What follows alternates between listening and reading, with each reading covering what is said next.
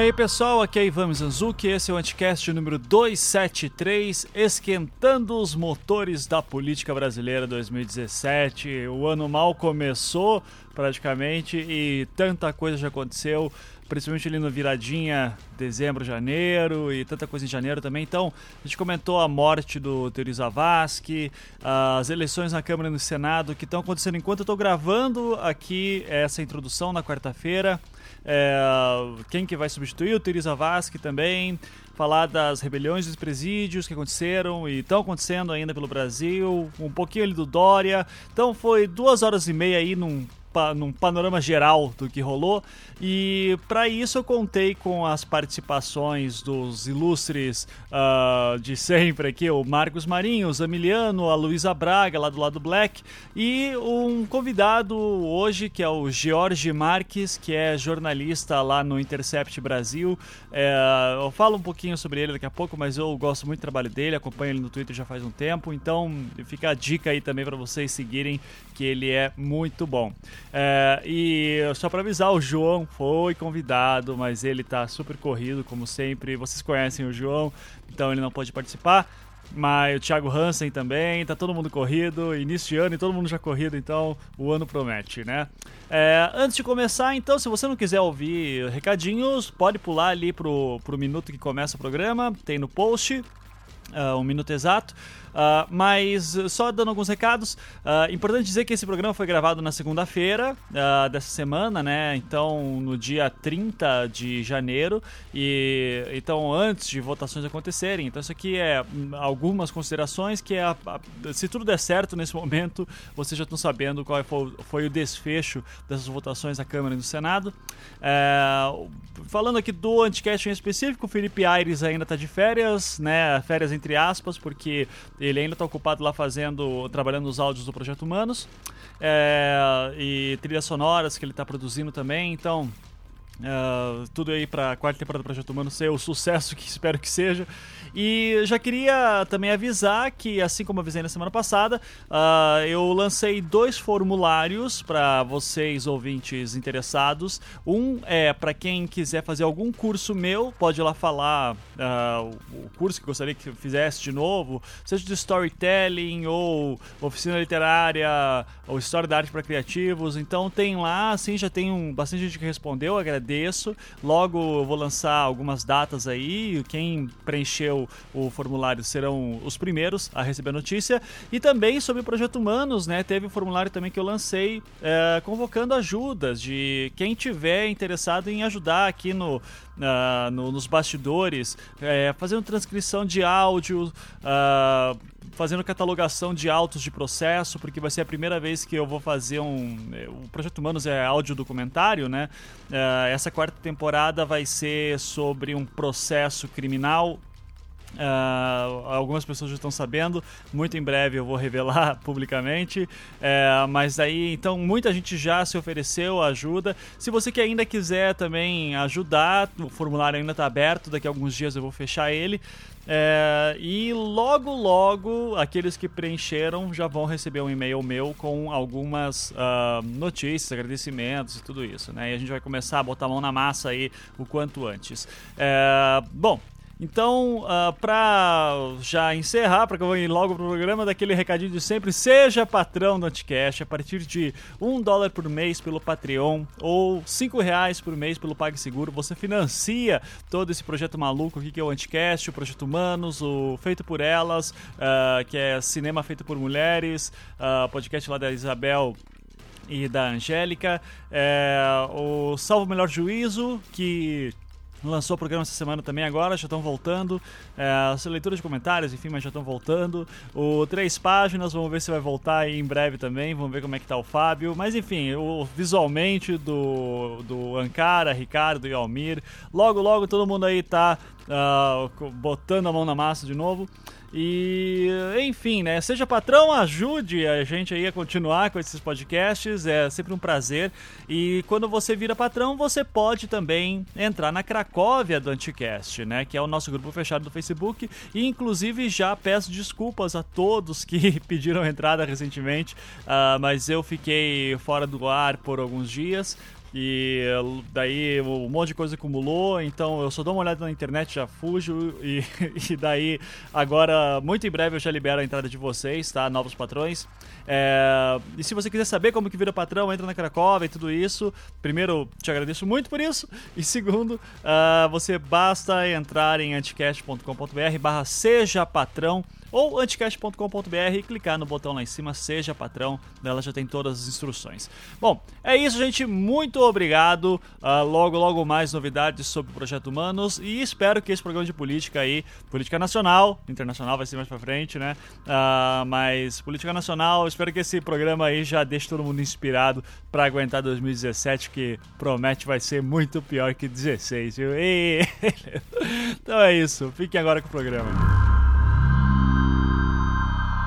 Começando mais um Anticast aí, aquecendo os motores para a política 2017, política nacional essa, essa semana, que ainda tem que falar internacional, seu Trump aí fazendo cagada já.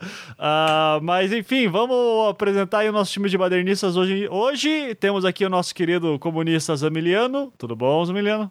Olá, de pé, ó, vítimas do Trump. Isso. uh, temos aqui a nossa querida londrinense Luísa Braga. Tudo bom, Luísa?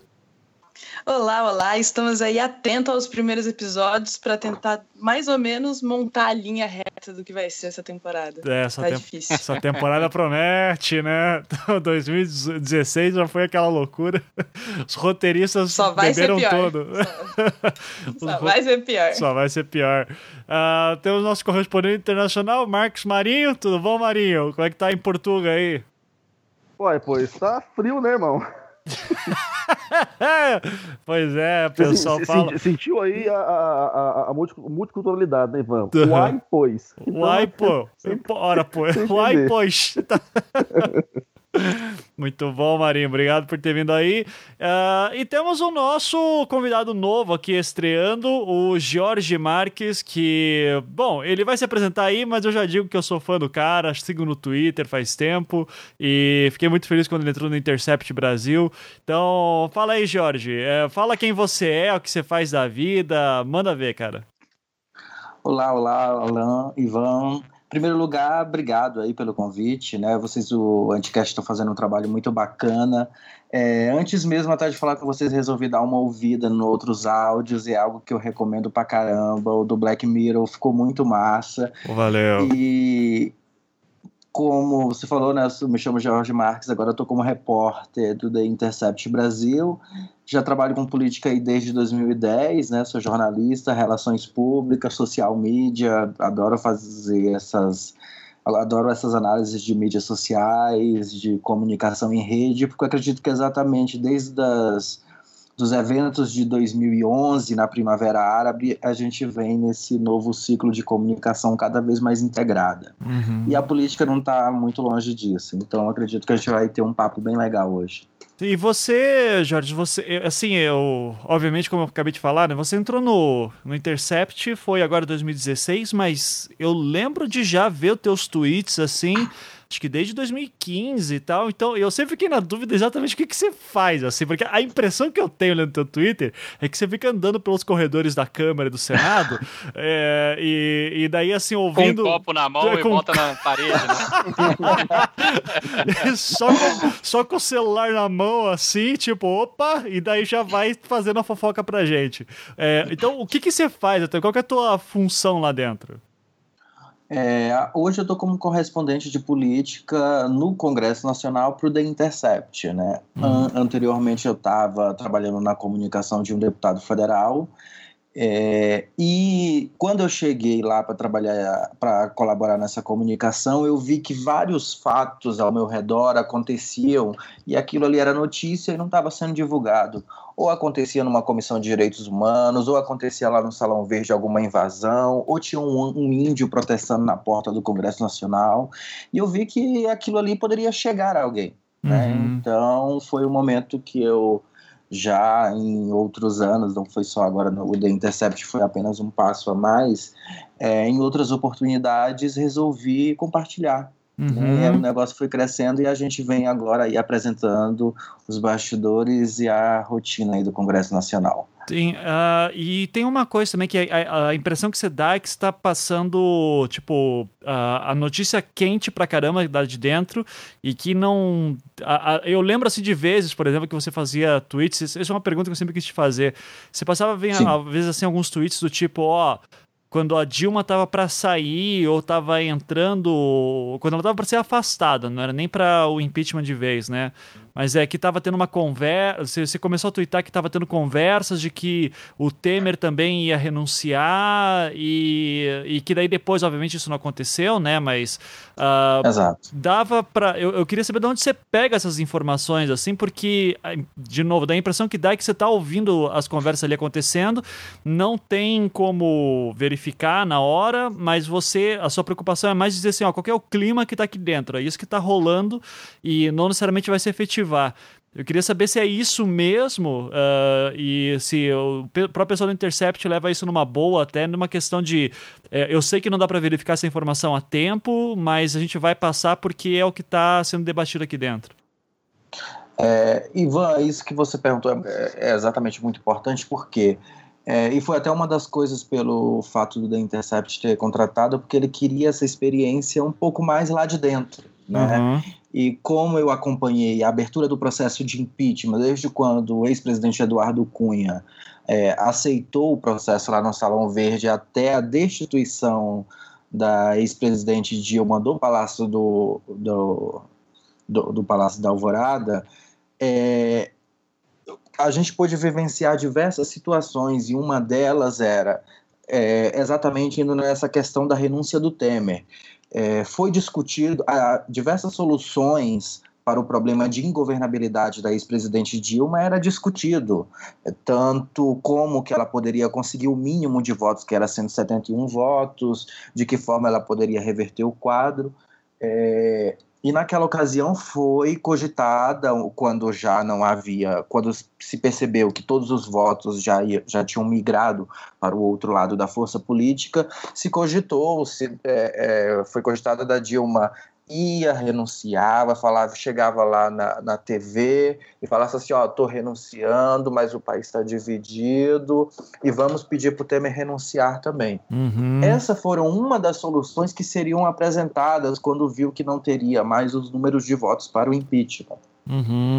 E isso chegou até, eu tuitei mais ou menos algumas coisas, algumas pessoas interpretaram é, de forma, enfim, não consegui, eu também não consegui um espaço para me, me, expressar, mas essa foram uma das soluções uhum. que foram discutidas naquela ocasião. Sim, é e de novo, eu acho que o interessante é seguir o Jorge e eu, eu já recomendo todo mundo fazer isso, é justamente a questão de uh, tem tanta coisa acontecendo ao mesmo tempo que muita não vai acontecer mesmo. E acho que é legal justamente para pegar esse clima de como é que tá lá dentro. As melhores coberturas, assim, de quando, por exemplo, tava tendo aquelas manifestações uh, do, do final de ano, acho que em novembro, né, que tava tendo aquele quebra todo, quebra, quebra pau todo, uh, foi a tua cobertura. Então eu te parabenizo pela, pelo trabalho aí, que eu sei que cobrir coisas no Twitter não é, não é muito, muito fácil, assim.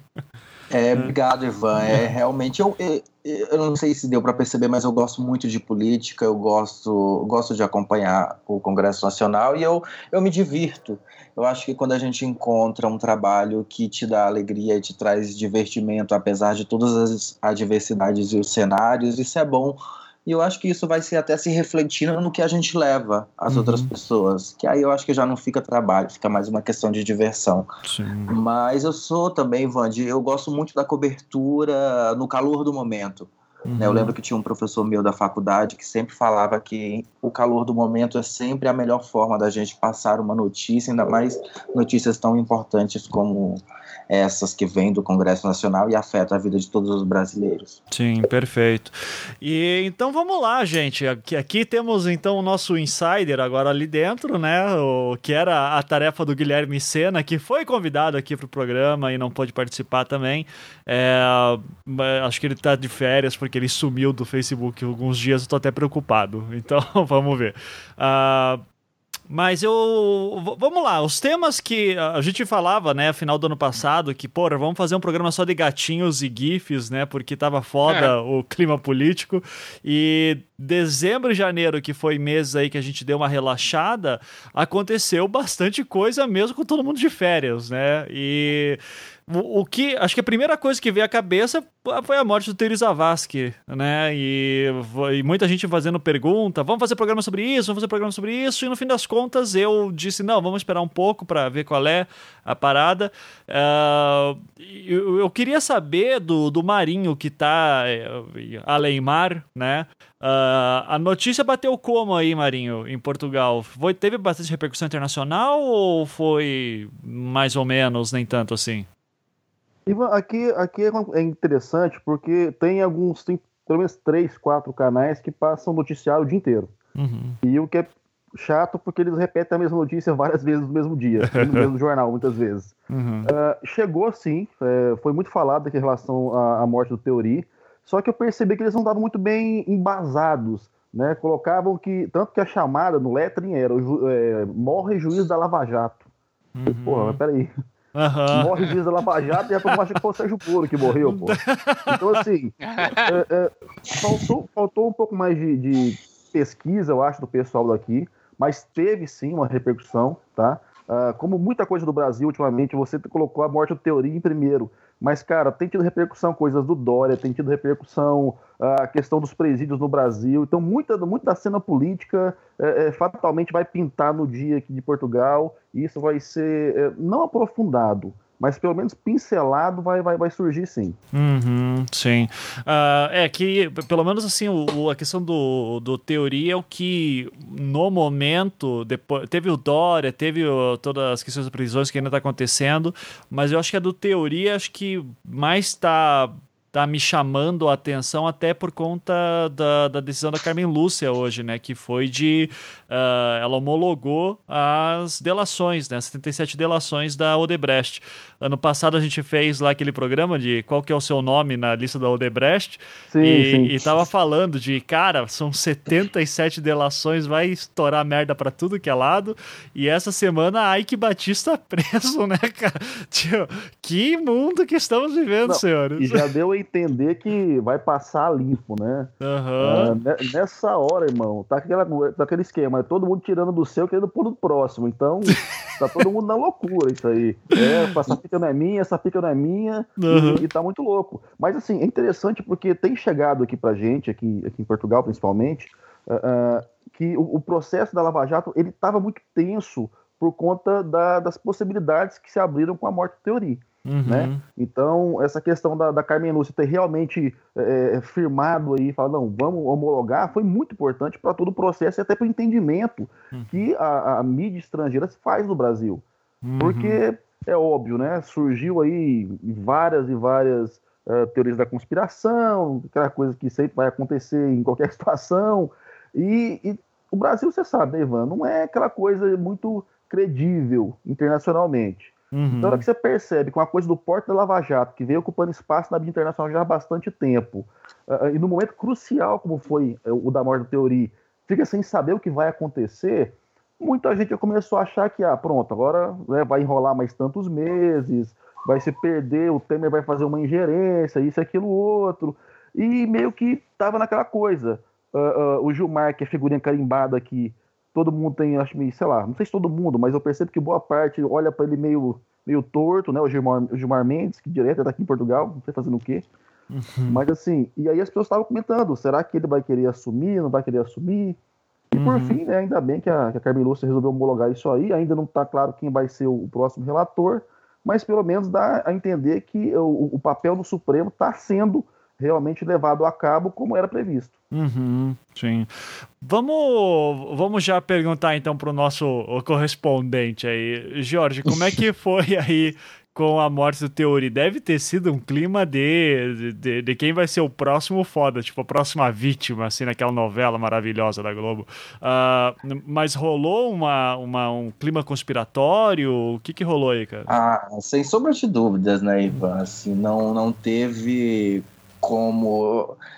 É, e, e, você viu que foi uma dúvida geral, né? Inicialmente é, ficou aquele clima no ar, inclusive de incredulidade, né? E eu, assim, os dois, três primeiros dias eu não acreditei, assim, parecia um grande filme, parecia um House of Cards, assim, já na décima temporada. Eu uhum. acho que essas temporadas que já passaram aqui é meio fichinha uhum. para o que a gente está vivendo em Brasília, mas ao que tudo indica, né, pelo menos nas investigações preliminares, é que realmente foi uma grande fatalidade, né? Uhum. E mas é, é de espantar o quanto a realidade brasileira dá de 10 na ficção de qualquer desses diretores aí. Uhum. Ô, Ivan, deve estar tá rolando bolão tipo Deadpool, cara, no, no Congresso.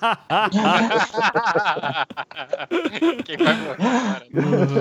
Mas eh, você falou de bolão, tem, às vezes tem muito bolão, por exemplo, tinha, teve bolão do impeachment, uhum. da Dilma, é, no placar, né?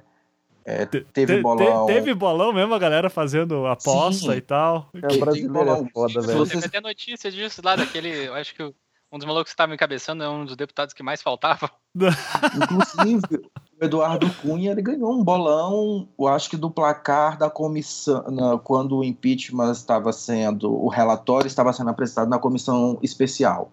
Uhum. Então, isso vocês podem até jogar no Google depois aí, bolão, o que mais tem. Uhum, que fantástico.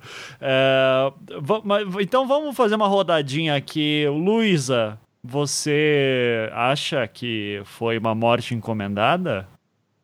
Acho, acho. acho? Completamente. Acho muito. Na verdade, na verdade, não, assim, não vou descartar que seja uma, fatal, uma fatalidade mesmo, assim, mas eu acho, acho que as pessoas deveriam estar um pouquinho mais preocupadas em ver muitas provas de que tudo estava certo, assim, não só com o avião, mas sei lá, exame, exame de sangue em piloto, todo mundo que tava lá, tipo, tudo, tudo, qualquer coisa que pudesse dar merda, eu acho que, que poderia rolar, porque matar uma pessoa não é tão difícil assim, uhum. quando você vai parar para pensar. Sim. E, por exemplo, o que vai passar, o que já vai passar até agora, pode ser muito naquele espírito de que para meu, agora o que já vazou, vazou. E dependendo dos, das próximos, dos próximos passos, né, de quem for ou apontado, se ele for apontado pelos juízes que ainda estão no, no, no, no Supremo ou se a Carmen Lúcia vai deixar para o sucessor, né? Tá rolando essa discussão também.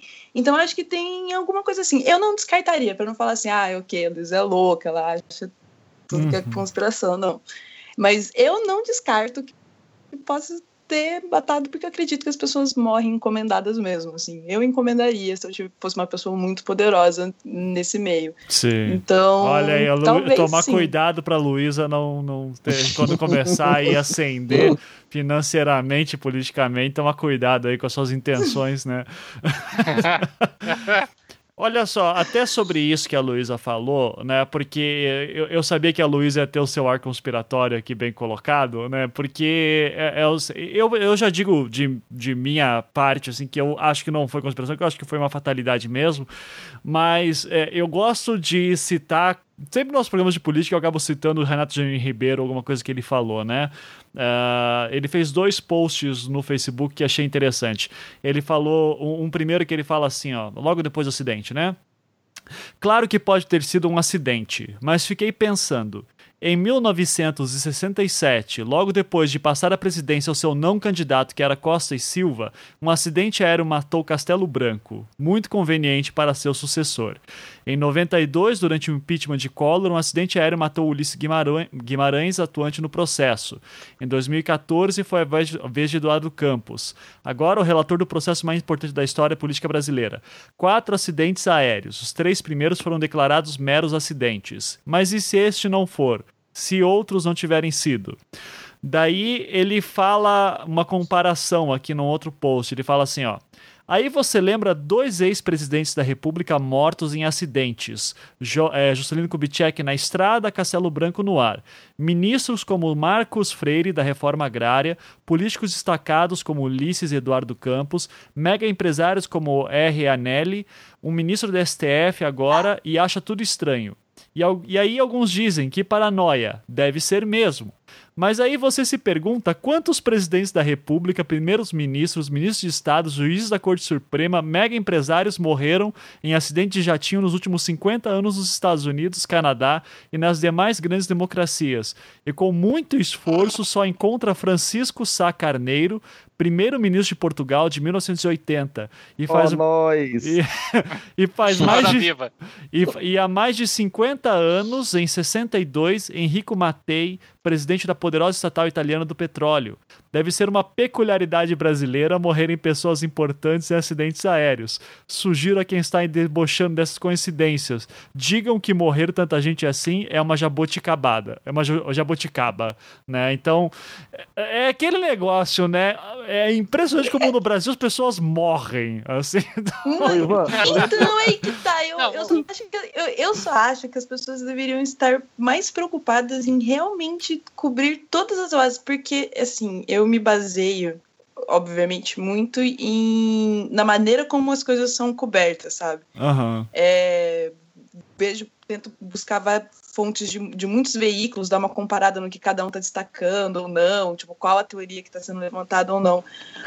E eu acho que as pessoas vão aceitar uma desculpa merda para isso, sabe? Tipo, ah, sei lá, caiu porque ele errou um manete de lugar, sendo que pode ter mais coisa ali, sabe? Então, eu só queria que fosse provado mesmo, que alguém tivesse interessado em buscar a verdade. Você, como, uma conspira... rolar, como conspirato... conspiradora, você nunca vai acreditar na versão oficial, Luísa. Mesmo por Exato, mais que seja. Né? Conspiração tem isso com a gente, né? Ah, eu lembro. Dá um jeito de explicar as coisas, todo mundo dá, né? As pessoas não conseguem explicar a bala mágica do, do Kennedy, então, né? É, sim. Não, e o PC, e o PC Farias que se auto-suicidou-se, né? Com ah, sete assim tiros. mesmo, sem ajuda de ninguém, né? com o, sete tiros na nuca, né? Então tá bom. Não, e, cara, outra eu... coisa, cara, assim, eu acho que é meio, é meio, é meio foda, né, velho? Ser tipo, você é uma das dez pessoas mais importantes pra democracia nacional para o sistema jurídico estatal brasileiro. E aí a galera te deixa andar num teco-teco Uhum. Empresário, whatever. Irmão, que coisa louca. E o engraçado é que essa galera vai caindo tudo para aquele lado de Angra, né? Angra dos Reis é o tramo das bermudas da política nacional. Todo mundo. Ó, você não vai lá, não, hein? Que horror. Se for importante, você pode cair. Caralho. Que nem o Jorge caiu agora. Tudo. O Jorge então, caiu agora? O Jorge caiu. O Jorge caiu, e aí, é. Uhum. E aí, e aí tem, tem esse rolê, cara, muito doido, né? Do tipo, Teoria Zavascki, né? Está pronto para homologar algumas paradinhas muito divertidas uhum. e o uhum. avião dele top-off no chão. Sabe? Sim. E o mais maneiro, se a gente lembrar do Castelo Branco, né, a queda dele foi mais divertida ainda, porque a explicação para a queda do avião do Castelo Branco foi que ele foi acertado por um jato da Força Aérea Brasileira na cauda. Aham, uhum, sim. Essa é a incrível e maravilhosa explicação para a queda dele. A teoria Zavascki vai ser tipo, ah, o maluco tentou pousar três vezes, etc, não sei o que, levou o tombão dele lá, morreu, né? Oh, que tristeza do caralho. Uhum. Vai ser isso, cara, vai Mas, ser... E eu, cara, eu, eu... que tem alguma coisa estranha acontecendo. Fala aí, eu Marinho. Lembro, eu lembro no, no, dia seguinte é, é, do acontecimento, eu vi esse, esse, esse post do, do Janine. Uhum. Cara, eu pensei, velho, se o Renato Janine, que é o Renato Janine, tá pensando isso, velho, é claro que eu posso pensar que rolou uma treta muito sinistra atrás disso aí. Uhum. É óbvio que eu posso eu pensar, velho. Porque se o cara Deve que tem, o know-how do Janine, o cara equilibrado, né, o cara sensato, o cara que você nunca viu ele muito despirocado, tá é. achando é. isso, eu que sou meio frito, meu irmão, é claro que eu vou pensar que rolou uma treta muito sinistra nesse negócio. E é complicado pensar isso também, porque Vai cair avião assim na puta que pariu, né, cara, no Brasil. Não, eu fico e é só assim, avião com, que... com, com nego top, assim. Tipo, se fosse um avião comigo, da, da Passaredo, ok. Mas não, é jatinho dos caras milionários, dos caras que conhecem gente rica. Que porra Sim. é essa, Ivan? É, uhum. É, no mínimo eu... estranho. Eu tô com a Luísa. Eu acho que na pior das hipóteses, uh, vamos dormir com a porta fechada. Uhum. Exatamente. Cara, eu, acho, eu acho, sinceramente, que deve ter, sei lá, tipo, uma empresa aí no Brasil, que é especializado em derrubada de avião, sabe qual é? Nada, cara, não. não cara, daí a gente tá indo pra outro fala, nível. A gente tá precisando aqui de uma queda de avião. Você quer escolher onde para cair? Olha, é garantido Angra dos Reis. Cara, Angra e, dos Reis é um lugar bom pra levar. Agora, o mais, o mais doido na, na leitura da teoria da conspiração é que eu vi os dois lados, assim, do tipo Lula ladrão roubou meu coração e Lula ladrão vai pra prisão, uh, dizendo que, olha só, tão, tão fazendo. Foi a esquerda que fez isso, foi a direita que fez isso, e cara, o, daí, assim, é tanta gente na merda, assim, que pode ser qualquer um dos lados, assim, se for pra esse lado então, da teoria da é conspiração. É que... Isso é Gilberto Braga. Sobressai, sobressai a questão de direita e esquerda. Esse, eu acho que esse é o problema da, desse tipo de teoria de conspiração. Uhum. Eu acredito que pessoas muito, muito, muito, muito interessadas, que daí vai de todos os lados, todos falaram assim, ó, ok, se a gente der todos os jeitos, as pessoas falaram ok. Agora, quem foi que fez o quê? Vixe, aí é muito, é. muito, muito específico. Então, não vai dar acho que as pessoas então, acho... que investigar o Jucá. O Jucá não estava reclamando que era difícil, Pois né? é. cara, cara, alguém já até começa fez... a apertar isso. Se o fosse mel... o Bop, já ia estar tá, já ia tá batendo Então, lá. mas que a gente, é. o melhor comentário que eu recebi de tudo isso até agora é assim, é impressionante que, verdadeiro ou não, ou, ou assim, intencional ou não, a conversa do Jucá, tudo se concretizou, cara. É não, eu acho que as pessoas deveriam estar lendo essa conversa como se é a mãe fosse tipo, uma profecia do Nostradamus. Tá cara, que é, é impressionante. Já, já, buscando as coisas. Acho que o responsável por isso deve ser o Sarney. Porque todo mundo que caiu, o Sarney estava vivo.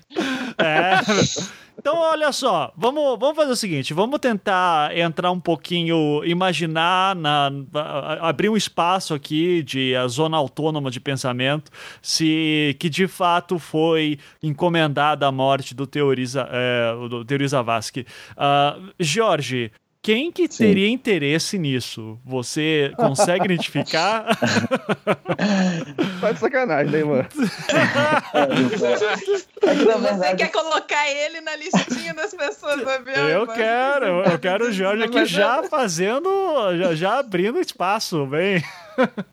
É que, na verdade, tudo que vocês falaram em relação a essa queda misteriosa do avião, eu, eu acho que isso não vai nem não dá nem para classificar como teoria da conspiração, é mais dúvida, né? Eu, uhum. eu acho que não é só, ah, não, foi, foi isso, foi aquilo, é dúvida mesmo, foi um, um realmente um acidente ou foi algo encomendado, porque nessa delação da Odebrecht que foi homologada hoje e que é pela presidente Carmen Lúcia, ela tem a, a, previsão aí na contagem inicial, que é mais de 150 políticos citados, entre o próprio presidente Michel Temer, os ex-presidentes Lula, Dilma, senadores, hum. é, deputados, ministros de Estado. Então, a informação que a gente tem até o momento é essa.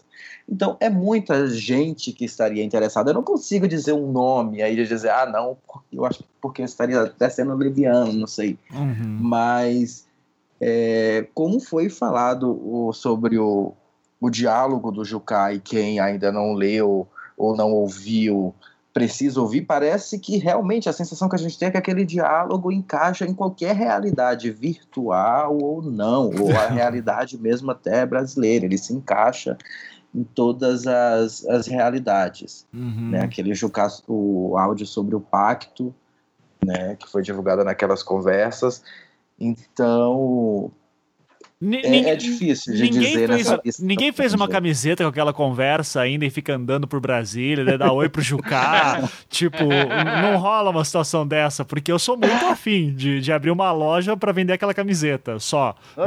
Anticast, pô, lança a grita aí, mano. Essa é tendência pra gente. Eu vou até dar uma olhada se vai aparecer o, alguém. O Ivan, fala com o Luciano Huck, ele é bom nesse negócio. Ah, boa, boa. Mas assim, eu lembro que eu tuitei, Ivan, que ah. o Brasil tá um país tão surreal que qualquer teoria da conspiração tem chance de ser verdade, como a fala do, do governo. Então, uhum. eu que tava pensando com isso, cara. É, como o, o Jorge falou, não, não, é nem teoria, né, cara? É realmente dúvida. É Porque é possível. O mais maluco hoje no Brasil é que é possível, cara. Uhum. A gente não tá falando de uma situação assim, ah, não, isso é loucura de Hollywood, os caras estão inventando. Não, é possível. Não só no Brasil, porque o mundo tá, tá numa, numa onda tão louca, né? Tá numa girada tão maluca que tudo é possível. O Trump tá fazendo o que tá fazendo, então tudo é possível. Uhum. O Dória brincando de Dória construtor, tudo é possível. Então, quer dizer, a gente tá num processo político hoje no Brasil que efetivamente tudo é possível. E não é mais uma questão de ideologia. É uma questão mesmo de grana, dinheiro. Uhum. Salvar o seu da reta porque fez merda uma pá de tempo e agora a coisa apertou, chegou nos caras. E tá chegando em gente que a gente nunca imaginou que fosse chegar realmente, né? Um Wake Batista preso, cara. Então, quer dizer, esse é um ponto positivo, mas é um ponto positivo que assusta. Assusta tanto que você percebe que não há qualquer estabilidade no processo político brasileiro, porque ou vão desaparecer com aquilo mediaticamente, ou vão desaparecer com aquilo fisicamente. Uhum. E é assustador se a gente pensar esse nível de democracia. Sim. E num uhum. país onde um helicóptero com meia tonelada de cocaína aparece e desaparece sem ninguém nunca saber o que aconteceu, o que se pode esperar, né, cara? Uhum. Exatamente. E uma coisa que eu achei interessante de você pensar também é que, dentro do contexto, quem tá caindo ainda é peixe pequeno. A gente fica falando assim, nossa, o Eike Batista caiu, né? Tal, foi preso agora.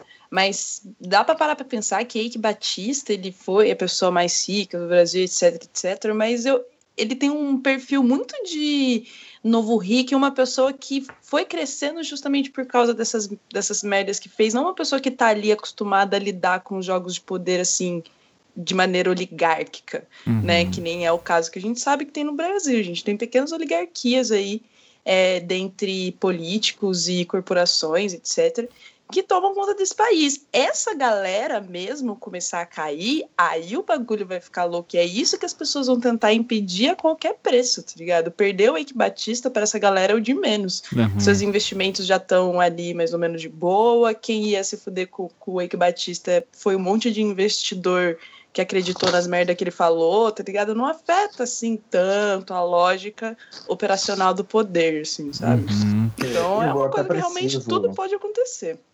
Eu preciso concordar tanto com a Luísa quanto com o Marinho em relação a exatamente essas questões dos poderes que estão envolvidos, né? Que eu acho que as, hoje as pessoas já até se deram conta que a gente acabou de sofrer um segundo processo de impeachment. É, e se a gente for avaliar quem são as pessoas que estavam por trás, por exemplo, as maiores interessadas, a gente consegue identificar, por exemplo, setores econômicos investindo em manifestações favoráveis ao impeachment, é, parte da, da imprensa e da grande imprensa capturada pelo poder econômico e veiculando informativos de que o Brasil seria um novo país no pós-impeachment. Então, é, e quando a gente observa os números da Operação Lava Jato, a gente vê que a gente não está mais falando da corrupção, é como chegou a ter é, escândalos na Câmara que derrubou é, presidente da casa por 20 mil, 30 mil. Não a corrupção da, da Operação Lava Jato, a gente está na casa dos bilhões, uhum. já, já, é do bi, é o dinheiro que hoje está faltando para o policial lá no Rio, porque foi desviado para algum lugar, sabe? Dos presídios que se rebelam por essa nossa segurança pública falida. Então a gente já está num, num patamar de situação, inclusive que as consequências elas vêm de outras formas, né? Uhum. E, e não dá para dizer que o poder econômico, em suas diversas manifestações de favorecimento, ou, fim, ou enfim, de trabalho, de investimento dos seus desejos, não tiveram também participação e não têm determinada responsabilidade sobre tudo que está acontecendo. Sim. Ah, no jornal francês hoje saiu o Ike Batista, o Steve Jobs brasileiro preso, cara. Você imagina o Steve Jobs preso, cara? Que, que cena fantástica. Porque. Cada um tem Steve, Steve Jobs, Jobs que merece. agora. É, não, e, e, é doido isso pelo, pelo que o próprio Jorge falou, e a, o Marinho e a Luísa, de.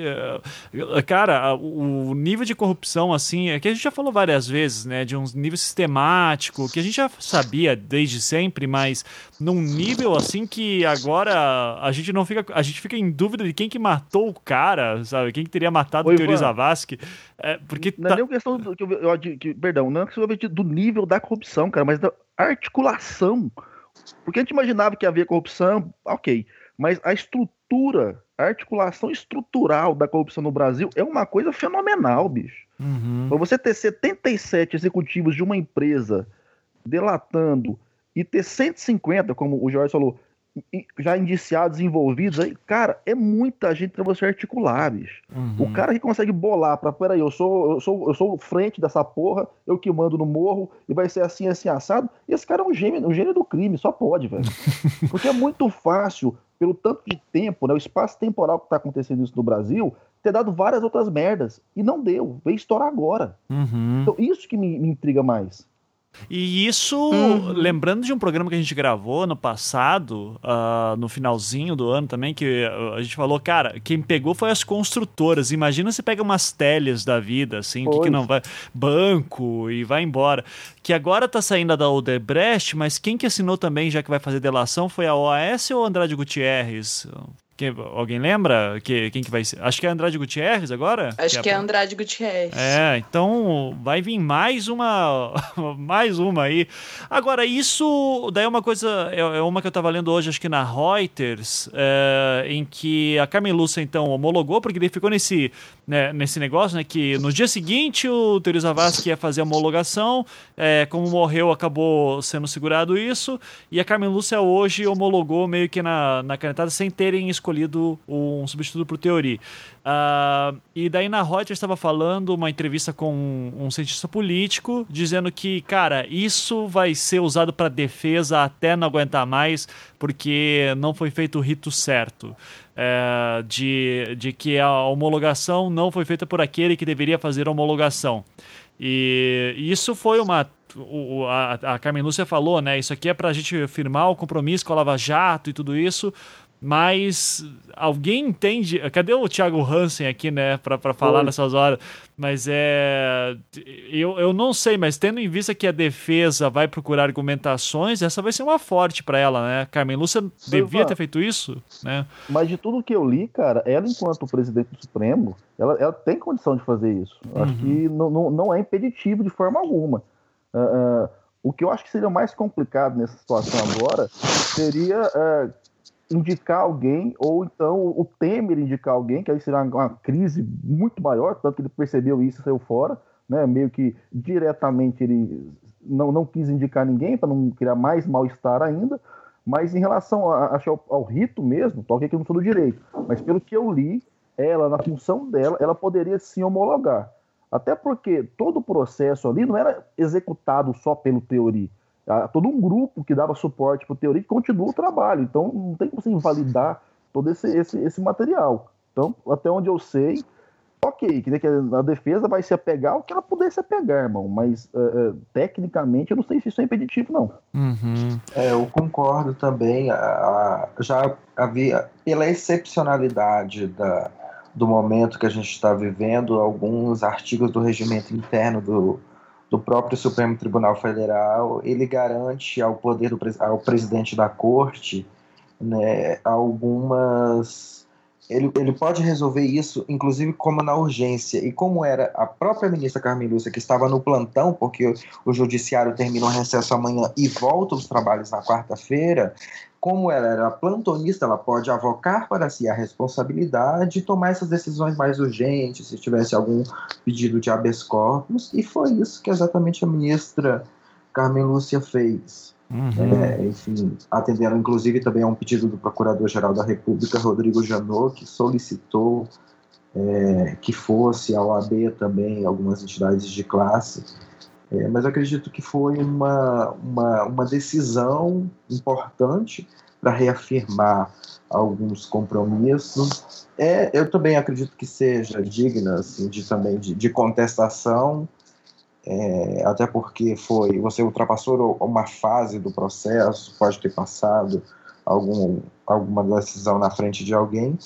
mas é num momento importante de grandes definições que a gente está em todo esse processo que envolve aí grandes, grandes nomes e grandes pessoas e grandes valores é que a função do relator nessas horas é avaliar se, a, se pode ser homologado ou não as delações, né? Tudo indicava que sim, mas podia chegar no dia seguinte Teresa Vasquez e dizer não, não homologuei. E por qualquer motivo que seja, acho que uh, não foi cumprido algum rito, tudo isso. No fim das contas, a gente nunca vai saber, mas é, a chance era grande e isso pode ser um argumento pra, da defesa. Esse é o que é o meu ponto, inclusive acho que vão. A gente já pode cantar a bola aqui, que é isso que vão falar. Se acabar em pizza, vai ser. vai, vai por aí a argumentação. Pois é, mas eu acho que isso era uma coisa que já devia estar tá meio que pré-pronta, entendeu? Porque não é uma coisa que o cara volta do feriadão, depois de tomar umas e outras, fala, não, beleza, agora eu vou decidir. Então, assim, para o grupo dele, eu, eu, eu, imagino que a decisão já estava meio que estabelecida, só não tinha sido notificada. Por isso que eu percebo que, olha, deve ter toda a documentação que ampara, fala, olha, não, tá aqui, ele realmente já tinha definido, só que não deu tempo de homologar porque o cara morreu. Cara, já então, assim, pensou se ele morreu? Não dá pra alegar assim, ah, Sim. cara, olha, o cara não tinha decidido ainda, ia decidir no dia. Mas já não é pensou é se coisa, né? mataram né? ele justamente porque ele não ia homologar? Já pensou que foda? Que virada de Porra, mesa daí? Porra, daí ia ser foda, hein? Caralho. Cara, deixa eu só falar uma coisa muito bizarra aqui. Hum. O negócio do, do, da teoria da conspiração, né? Uhum. a teoria o... da conspiração. Eu adorei esse negócio. Uhum. Tem, tem uma galera que tá noticiando que o site com os dados do avião do, do, do, do Teori Zavascki foi visitado tipo 1885 vezes em um dia só. Uhum. no Sim. dia 3 de janeiro. Aí eu tô aqui com, com um site de aviação aberto. No dia 2 de janeiro foi visitado três vezes. No dia 19 de janeiro, que foi o dia que caiu, foi visitado 1885 vezes. Aí daí pra frente despiroca, né? Aham. Uhum. Que aí sobe do dia 20 para 23 mil, 33 mil, blá blá blá blá blá. Então o pessoal começou a ver depois a notícia. Mas, cara, é muito doido, né? Porque as visualizações anteriores são tipo 0, 0, 2. Sim. Um. Aí fico imaginando, tipo, o Teori Zavascki entrando negócio assim, porra, eu sento no corredor, não, quero sentar na janela. não, quero sentar no corredor. Não, janela. Cara, mas, mas meu, esse negócio, eu vi esse negócio das visualizações, é, a, a gente não tem como saber os horários que foram feitos, né? Porque eu imagino que se eu sou jornalista caiu o avião, eu já descubro qual que é, é, e eu imagino que tem mais de 1.800 jornalistas no Brasil é, interessados em escrever sobre isso, cada um podia ter entrado e verificado essa informação. Eu não sei se então, isso diz mas alguma não coisa. É dia 3 de janeiro. Queda, é, ah, no é dia 3 de janeiro. Ah, de janeiro. Isso. De janeiro. Ah. A queda foi dia 19. Ah, tá. Desculpa. Então, puta que pariu, é, é foda. Alguém, alguém sabe. puta que pariu. O cara fica lá, olha entra, aperta F5, F5, F5, F5, 1885 vezes. Qual é? Ah, de repente o site tem aqueles auto-refresh, sabe? Que é pra dar mais Google, ah, Google AdSense, assim, não sei, cara. Olha o Ivan evitando spoiler, olha o Ivan evitando spoiler. É. Tá. Cara, meu pai me mandou um áudio no WhatsApp, bicho, de um isso eu fico puto, cara. Aí o povo fica louco, despiroca ah. e começa a mandar coisa de WhatsApp, bicho. Do maluco falando que era jornalista, amigo de um jornalista da Globo, que era amigo de não sei quem, que tava falando. É. Falei, cara, que merda é essa, bicho? No dia, assim. Então o povo é tão despirocado que aí eles criam a teoria da, da conspiração, mas não, não, se preocupa em elaborar pelo menos um pouquinho, como é o nosso caso, né? A gente tá aqui elaborando um pouquinho, pelo menos. E começa a disseminar o negócio e a, e a galera despiroca, bicho. Cara, e tem um povo no WhatsApp que é muito despirocado com qualquer merda que se coloque ali. O cara parece que não tem a preocupação de pensar dois não segundos. Tem filtro, não tem filtro. Uhum. Não tem, cara, não, não tem mesmo. No, nas Olimpíadas, quando eu tava lá cobrindo pra questão de grupo terroristas e tal, possíveis ataques terroristas, tava direto, assim olha aqui, sou de Belo Horizonte, recebi aqui uma informação de que vai ter um ataque no jogo da, dos Estados Unidos e tarará. Eu, porra, cara. Pô, daí eu, eu conversando cara, com o João sobre isso, ele dava risada. Ele disse: cara, isso não faz o menor sentido. As, não. as siglas não batem. Você... já fez a experiência de criar uma história fake e jogar no grupo da família? Não. Os amigos meus fizeram isso aqui em Volta Redonda. Eles criaram uma história muito cabeluda envolvendo o Bolsonaro e o Lula. Uhum. Que o, o, Lula tava subornando o Bolsonaro pro Bolsonaro não participar das eleições de 2018. e o Bolsonaro tava aceitando, por isso que o Bolsonaro tava saindo tanto da mídia. o negócio foi tão doido que o negócio girou e foi parar no grupo da minha família. cara, olha isso, cara. Qualquer história que eu inventar aqui é nós. Caraca. Familiar não. não tá na internet? É verdade. Meus filhos faziam um trabalho na internet. Uhum. Tirava nota boa, então deve ser verdade. Fake, fake news, né? Fake news agora. Fake news. Pa é, palavra, é. palavra no momento. E tá, vamos lá, Jorge, quem que tá Sim. sendo mais cotado assim pro. É que o Temer que vai nomear agora, né? Quem que vai ser o, o relator. Quem que tá sendo cotado é... aí? Eu tenho algumas apostas, assim, por mais que o Ives Gandra seja aí o que despontou como suposto favorito. É, tem um outro que está aí na retaguarda, é o Bruno Dantas, ele é o ministro do TCU. Ele vem costurando uma, uma candidatura, ele sempre foi uma pessoa, mas apesar de que pesa contra ele a idade, ele é muito novo. E tem um ministro e presidente do TST, que é Gilberto, Salomão, que ele também é um relator da Lava Jato é, para governadores lá, lá no, no, no, no, TST. Então ele já teria essa pré. Ele já, já segue um pouco, já entenderia da Lava Jato, e seria um nome que pode aí despontar pelo governo. Né? Uhum. O presidente Temer já sinalizou que só vai é, deixar público o nome assim que resolver no STF a questão da relatoria. Uhum. E a uhum. relatoria a gente ainda não sabe como que vai ser. Uhum. Se o sorteio será apenas com ministros da segunda turma ou se vai ser com todo o plenário, né? Como a gente também está num caso excepcional, esse sorteio, quem vai definir como é que vai ser, vai ser a ministra e presidente Carmen Lúcia. Né? Uhum. Então, só para corrigir, o nome do ministro do TST é Luiz Felipe Salomão. Dei uma pesquisada aqui. Tá, legal. E a quantidade de posts que rolou depois falando que o Moro tinha que ser indicado para o Supremo para honrar a morte do terrorista, é. que é lá. Cara, eu Moro, demais, Moro ministro velho. amanhã. Uhum. É, isso foi ventilado também, inclusive dentro do PMDB, que seria uma forma de de você garantir, inclusive, a não rejeição do nome, né? Que a gente, na história do Senado, poucas vezes foram rejeitados. Na nossa atual democracia de 88 para cá, não. Isso já tem quem foi rejeitado já tem uns 100 anos aí na costa. Uhum. Só para corrigir mais uma vez, o ministro que eu acredito que pode ser um forte contado é o Luiz Felipe Salomão, ele é do STJ e não TST, como eu havia falado, então tá. ele é do STJ. Uhum. Desculpa aí, é que tanta sigla que tem hora que a gente. Fica tranquilo. Sempre. Ô, Jorge, a gente erra tudo nesse programa, cara, relaxa. É, tudo bem. é que os dois nomes que mais circulou na, na boca do povo aí foi o, o seu Moro e o Alexandre de Moraes, né? O nosso Kojak Nossa, brasileiro. É, alguma chance desses dois não, aí? Não. Ele não é nosso Kojak brasileiro, cara. Ele, então- ele, é o nosso jardineiro paraguaio. Não, eu, eu, eu, acho que, eu acho que ele é o Lex Luthor brasileiro. Tá lá no Paraguai e você vê, toda vez que ele corta um pezinho de maconha, o índice da criminalidade diminui. Né?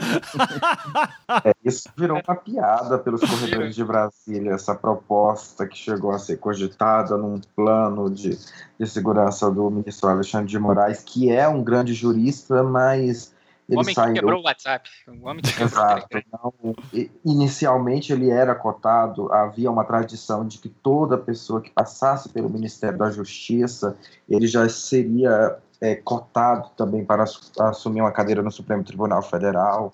É, e isso sempre Nossa. foi um desejo também do, do Alexandre, mas nesse momento o que vem sendo, e o Alexandre de Moraes também é filiado ao PSDB, e o presidente Temer vem sinalizando que não, que não vai escolher alguém com uma vinculação partidária, né, que seja um perfil mais próximo do que for a teoria, né, um perfil mais técnico, mais centrado.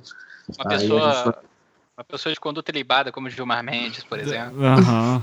é, eu vi alguma coisa sobre eh, essa escolha talvez ser mais ser, ser, focada num funcionário de carreira, ser, indi, ser uma indicação, acho que da Associação dos Juristas e blá blá blá, alguma coisa Isso. assim.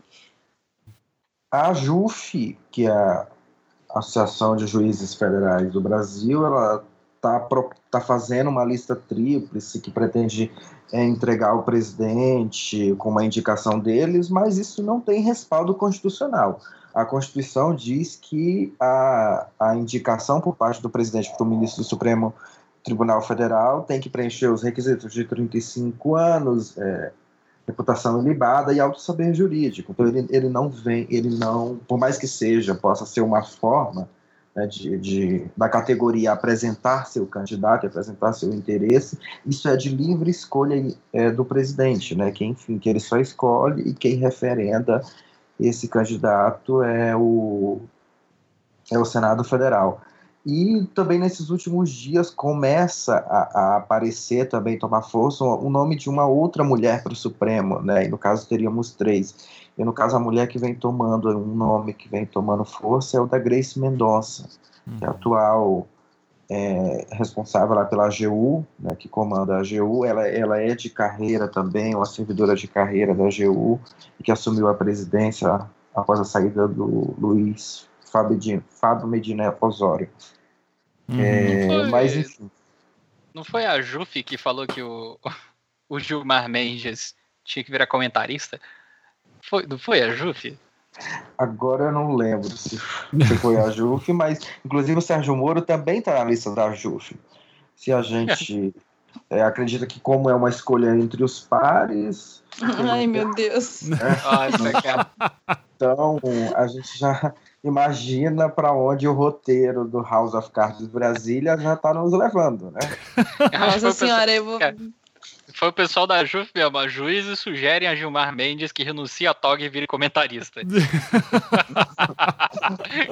melhor, melhor parada de todos. Mas eu acho que tinha que ser a Janaína Pascoal, a ministra. Rapaz! Ela não apareceu em nenhuma lista. Por que será? Não, cara, mas ó, vamos, vamos pensar agora na, na questão Brasil de novo. A política brasileira, ela é desacreditada, ponto. Isso a gente não tem muito o que discutir, já fizemos vários programas sobre isso. A gente está chegando num ponto agora que o, o, o, e o brasileiro ele é, ele é muito hábil em construir e destruir heróis, né? A gente está chegando no ponto agora que o descrédito pode pairar sobre o judiciário, que até então era a instituição que ainda estava dando algum é, lampejo de segurança, de esperança para o povo brasileiro. Eu tenho Pode parar, no... já, já tá, tá rolando, né? Tem uma galera que tá enchendo então. o saco porque a é, Carmen Lúcia, apesar de ter homologado 70 delações premiadas, é, colocou como sigilo, como sigilo né? 950 é acho que depoimentos, não sei, Velho, não tenho certeza. O pessoal tá tem uma galera maluca Netflix, falando. Cara. Daqui a pouco o pessoal tá falando que a Carmen Lúcia é petista, é assim. Uhum. Então, o, o, povo tá achando que é Netflix, brother. Que você escolhe, que você vai ver lá o episódio que você quer na hora que você quer. Então, assim, a minha preocupação cada vez maior é essa. O nosso sistema, ele é um sistema complexo, frágil, que está em construção. E a gente já tinha perdido a batalha para não permitir que a classe política e que a política em si, enquanto ciência, enquanto um todo mesmo, caísse descrédito. Pá, caiu. O judiciário, ok, que não é a minha melhor versão de ter aí um, um, um, um guião para a nossa democracia, mas ponto, pelo menos era uma instituição que ainda estava sendo preservada. E com essa ultra exposição midiática, isso está acabando também. Ou uhum. seja, daqui a pouco, o que, que nós vamos, quais são as expectativas em nível de democracia para o brasileiro? O que, que a gente vai poder Só... falar para as próximas gerações, velho? Uhum. Vai ter que confiar no seu próprio braço, ou seja, ação direta, querido. O próximo caminho é a revolução. Revolução. as, pessoas têm que, as pessoas têm que se. Diz... O meu problema com essa situação é que eles têm que esperar a merda acontecer para tomar essa decisão, entendeu? As pessoas, em vez de se ligarem agora, falam assim, mano, ninguém ali tem interesse em porra nenhuma em você, tá ligado? Você vai pegar a classe de juízes é, quem são os juízes do Brasil, né? Quem é a classe jurídica do Brasil? Um bando de velho elitista, o mesmo velho elitista que está no poder enquanto político, que é o mesmo velho elitista que está no poder enquanto empresa, e nenhum desses velhos elitistas estão, estão ligando um dedinho do cocô deles para você, cara. Olha aí então, o PSTU pessoas... aí gritando solto agora na Luísa, assim. Não, não, você não, sai do PSTU, mas Bate o PSTU não sai de você. Sai de você. Bate, bate na madeira. Não, mas gente, pelo amor de Deus. Cara, não, eu concordo negócio... que eu concordo que a estrutura ela, ela é muito viciada. Mas eu tenho uma preocupação muito, muito viciada, séria nisso. A estrutura é um cracudo caído no chão. e alguém empurrando ele, fala assim agora. Vamos, filho, alguém jogando catuaba na cara dele. É, com, com, com, o hipster tacando catuaba na cara do maluco, achando que é fodão. Né? E tirando céu. Cara, mas então, eu sou super a favor de, de, mais participação, o povo tem que participar. O problema é a gente sabe que a gente não tem ainda uma sociedade que está muito afim de participar. Porque não faz não a mais é. puta ideia de como vai participar. Então, o meu problema, Luísa, é a gente chegou num, num caos de credibilidade tão grande hoje que como é que vai ser o processo de transição? Porque vai ser a gente eleger o Trump. A Isso gente, aí. Nosso próximo presidente vai ser o Trump, gente. A versão brasileira. Já, já, já tô economizando pra minha passagem pra Cuba já. Eu vou pra é. Cuba mesmo. Tá aproveitar eu, eu, vou, eu vou aderir a, a luta por terra na Bahia, tá ligado? Vamos juntar aquelas comunidades lá que estão lutando pelo seu direito à terra, é, apelando para ancestralidade. Eu vou abandonar esse mundo do capital, entendeu? Foda-se todo mundo. Bom, Caralho, nessa, nessa maluquice toda de jogos de poderes, quando esse programa sair na quinta-feira, vai ser nomeado o substituto Teori? Vai ser quinta-feira, né? Você sabe, Jorge? É, a gente está contando que vai ser resolvido essa semana, né? Uhum. Vai, o, o Judiciário, e no caso o STF, retoma os trabalhos na quarta-feira. Essa semana a gente ainda tem uma série de eventos que vão dar uma movimentada nesse xadrez político daqui de Brasília, que são exatamente as eleições do Congresso. Né? A gente não sabe ainda uhum. se, se vai ser até quinta, se a ministra vai aguardar até, até sexta-feira, mas pelo que demonstrou homologando a, a 77, os 77 acordos de delação da Odebrecht, acredito que vai ser e não passo dessa semana. É. Como é que o lance do Rodrigo Maia aí, Jorge? É, que já seria o próximo ponto que eu ia falar, da eleição de presidente da Câmara. Vamos, isso, vamos é. entrar na eleição, porque eu não sei como é que a sociedade, assim, como é que as pessoas de fora de Brasília, de fora do Congresso Nacional, veem é, essas eleições, porque é um grande evento, é um grande sistema que acontece dentro das casas, é muito interessante. Agora, este ano no The Intercept, eu quero trazer assim, essa mais proximidade, quero fazer uma grande reportagem exatamente sobre esse outro lado do que acontece lá. Tem santinho, tem briga, tem confusão, é, e, e, tem muitos interesses por trás. E quem são as pessoas que, estão por trás? Que, quem é que está interesse? Para onde? Quem está votando em quem, como que os blocos partidários estão votando. Então, por exemplo, na quarta-feira a gente tem a eleição no Senado para escolher o novo, o substituto de Renan Calheiros.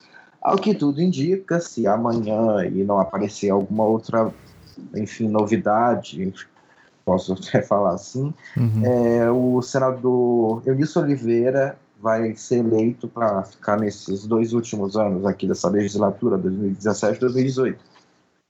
É, tem, ele já, já vem em campanha há um tempo, faz parte desse grande núcleo do PMDB ligado a Temer, né? Primeiro Temer, Renan Calheiros e Sarney, é, oh, e Eunice Oliveira. Sarney é de uma outra cúpula que já está fora do governo, mas ainda mantém o domínio é, dentro do partido. E na Câmara, é, voltando ao Senado, Renan é, tudo acredita que ele vai deixar de ser presidente e assumir a liderança do PMDB no Senado. Uhum. É, e na Câmara, o Rodrigo Maia aí tá em diversas questões da justiça no Supremo Tribunal Federal. É, os partidos estão entrando com mandado de segurança porque há algumas interpretações possíveis do regimento que não permite, o regimento é claro, que ele veda a reeleição para o mesmo cargo na eleição subsequente. Só que Rodrigo Maia e seus aliados defendem que o caso dele é excepcional, porque de fato é excepcional. Rodrigo Maia assumiu um mandato tampão após a renúncia do ex-deputado Eduardo Cunha. Ele renunciou, teve um processo eleitoral, ele venceu para ocupar esse mandato tampão. Então, os pareceres jurídicos que o Maia encomendou foram para tentar justificar que a a Constituição de a Constituição, o regimento, eles falam de um caso em que o caso dele não se aplica. É, a avaliação em Brasília é que o Supremo Tribunal Federal não vai tomar uma decisão porque isso é algo é o interno da Câmara. Uhum. Isso é a Câmara que tem que resolver, mas enfim, é, que no caso é no direito chama de interna corporis.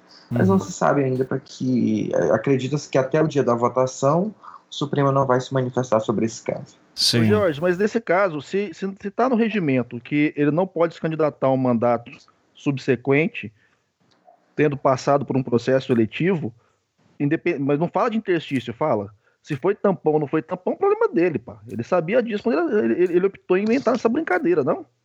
Isso. Ele. Até hoje, Rodrigo Maia não, não diz nem que é candidato, né, essa costura de pareceres técnicos vem sendo feito enfim, nos bastidores, onde seus aliados reforçam o argumento que se não há no regimento, ele pode né, fazer. Como não há essa vedação, é, é permitido. Então, é, ele conseguiu esses, esses pareceres jurídicos de membros da CCJ, da, da, da, da Câmara de Advogados, exatamente para sustentar.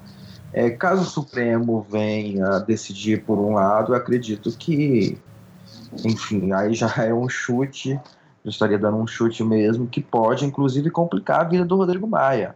Porque pode entender que por mais que não esteja expresso, é uma eleição igualmente é uma eleição subsequente a que ele venceu e ele está concorrendo, ou seja, ele vai continuar comandando a, a mesma casa, assume a linha sucessória presidencial, uma série de implicações. Mas enfim, aí tem que ver caso o Supremo é, seja chamado a arbitrar essa questão, como já foi, não se sabe quando vai colocar esse pauta e se colocará.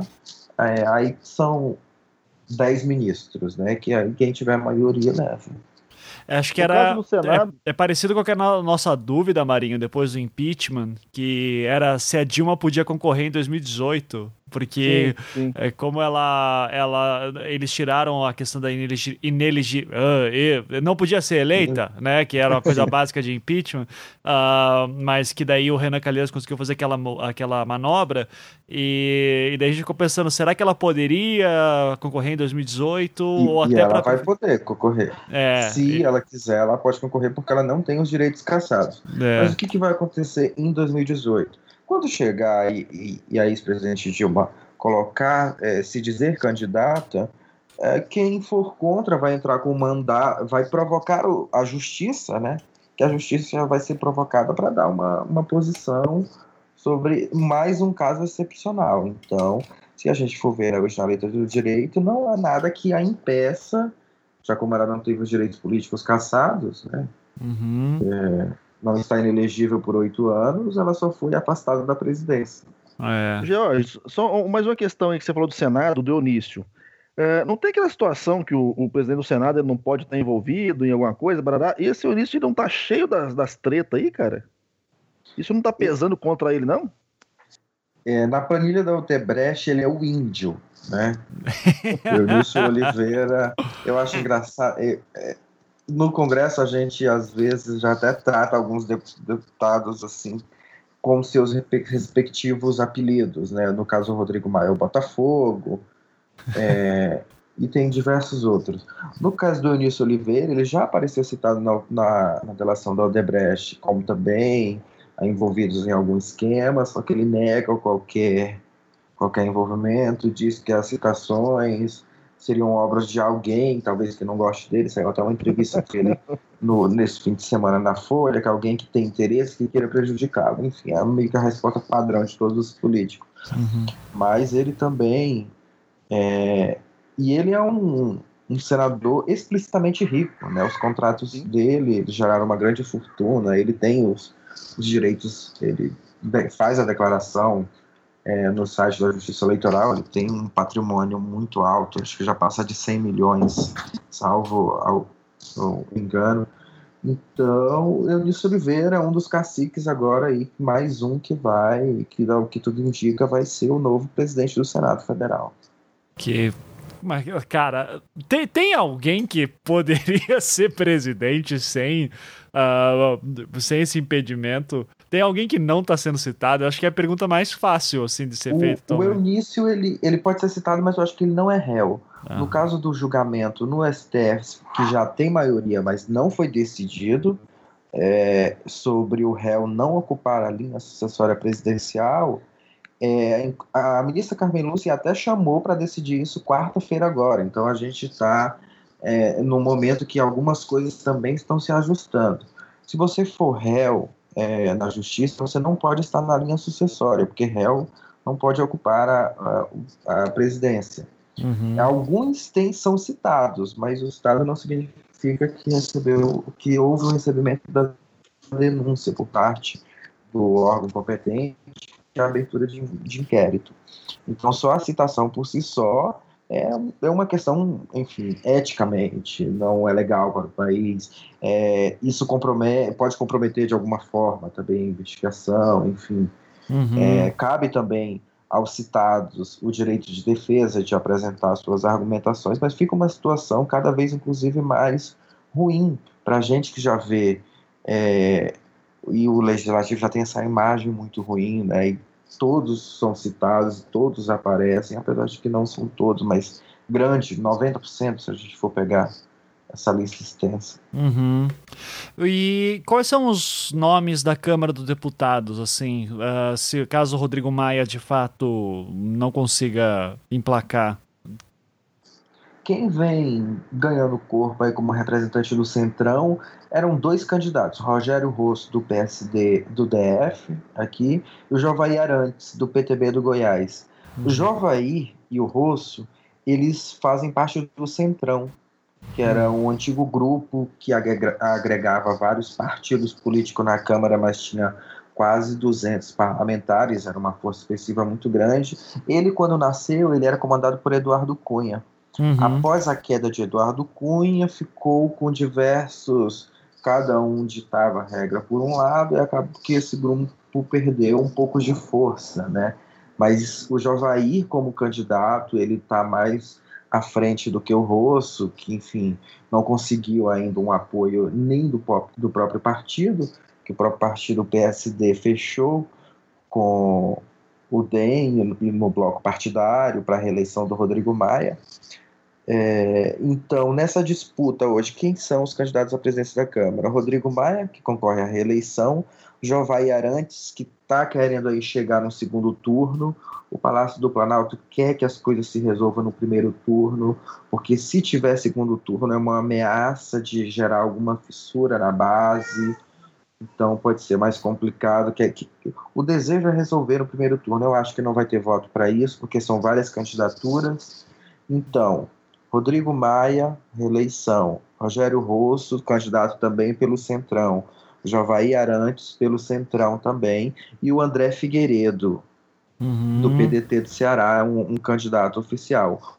Hoje, é, teve mais um deputado, agora me fugiu o nome dele aqui, mas assim que lembrar eu, eu falo, que também apresentou candidatura, que é do PSD, PSB de Minas. Uhum. Então, daqui a pouquinho eu vou pegar o nome dele aqui, tô com a internet aberta e já vale, falo. Vale lembrar, né, Jorge, que o, o Jovair é brother de primeira linha do Cunha, né? Ou era, pelo menos. É. Se não me engano, o Rogério Rosso também era parceirão bruto, né? Chegou essa indicação do Cunha, alguma coisa aí. Exato. O Rogério Rosso, para quem não lembra, ele foi o presidente da comissão do impeachment da ex-presidente Dilma Rousseff. E o Jovaí foi o relator na comissão especial. Então, Rosso comandou a comissão do impeachment e Javaí apresentou parecer favorável à abertura do processo de impeachment. Então são esses dois candidatos uhum. é, que, que estão aí no páreo. E o outro candidato do PSB é o Júlio Delgado, do PSB de Minas, que também apresentou uma candidatura hoje. Sim. Ô Jorge, só mais uma coisa antes de. Quero monopolizar, não, tá, galera? Porque me veio a curiosidade agora. Estamos tudo aprendendo jo... com vocês aqui. Mesmo o Jovair, o Jovair, ó, o, o Cunha, tá lá retido.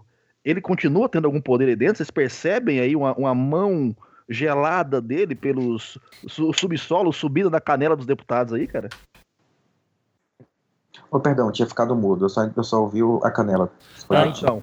É, eu falei o seguinte: é, mesmo o Eduardo Cunha estando. Acho que ele tá preso ainda, né? Tá preso. Sim, continua em Curitiba. Aí, nos, nos, bastidores do Congresso, vocês ainda sentem aquela mão gelada dele na canela dos deputados, comandando um ou outro, ou não? Você percebe Olha, que ele foi defenestrado aí? É, boa pergunta, porque semana passada, eu acho que pelo poder que Eduardo Cunha tem, é só a cadeia não diminui o poder e a influência dele.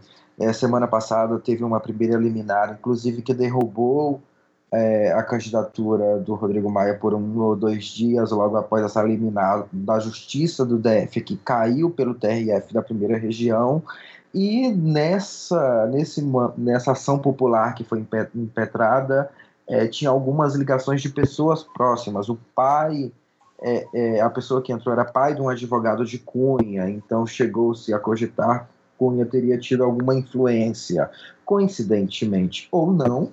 É, o próprio advogado tinha, havia visitado o Eduardo Cunha na carcera já alguns dias antes, ou seja, uhum. é, mas, enfim, são apenas elementos que podem indicar, mas não significa que seja. Uhum.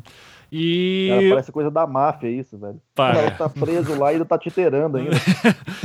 Porque e, e, o PT chegou a fazer alguma indicação de como que vai votar, quem que vai apoiar? Porque o PT parece que é aquela sombra do passado que um dia existiu ultimamente, né? Então, o, como é que o ele PT, tá? ele tá? O PT está dividido.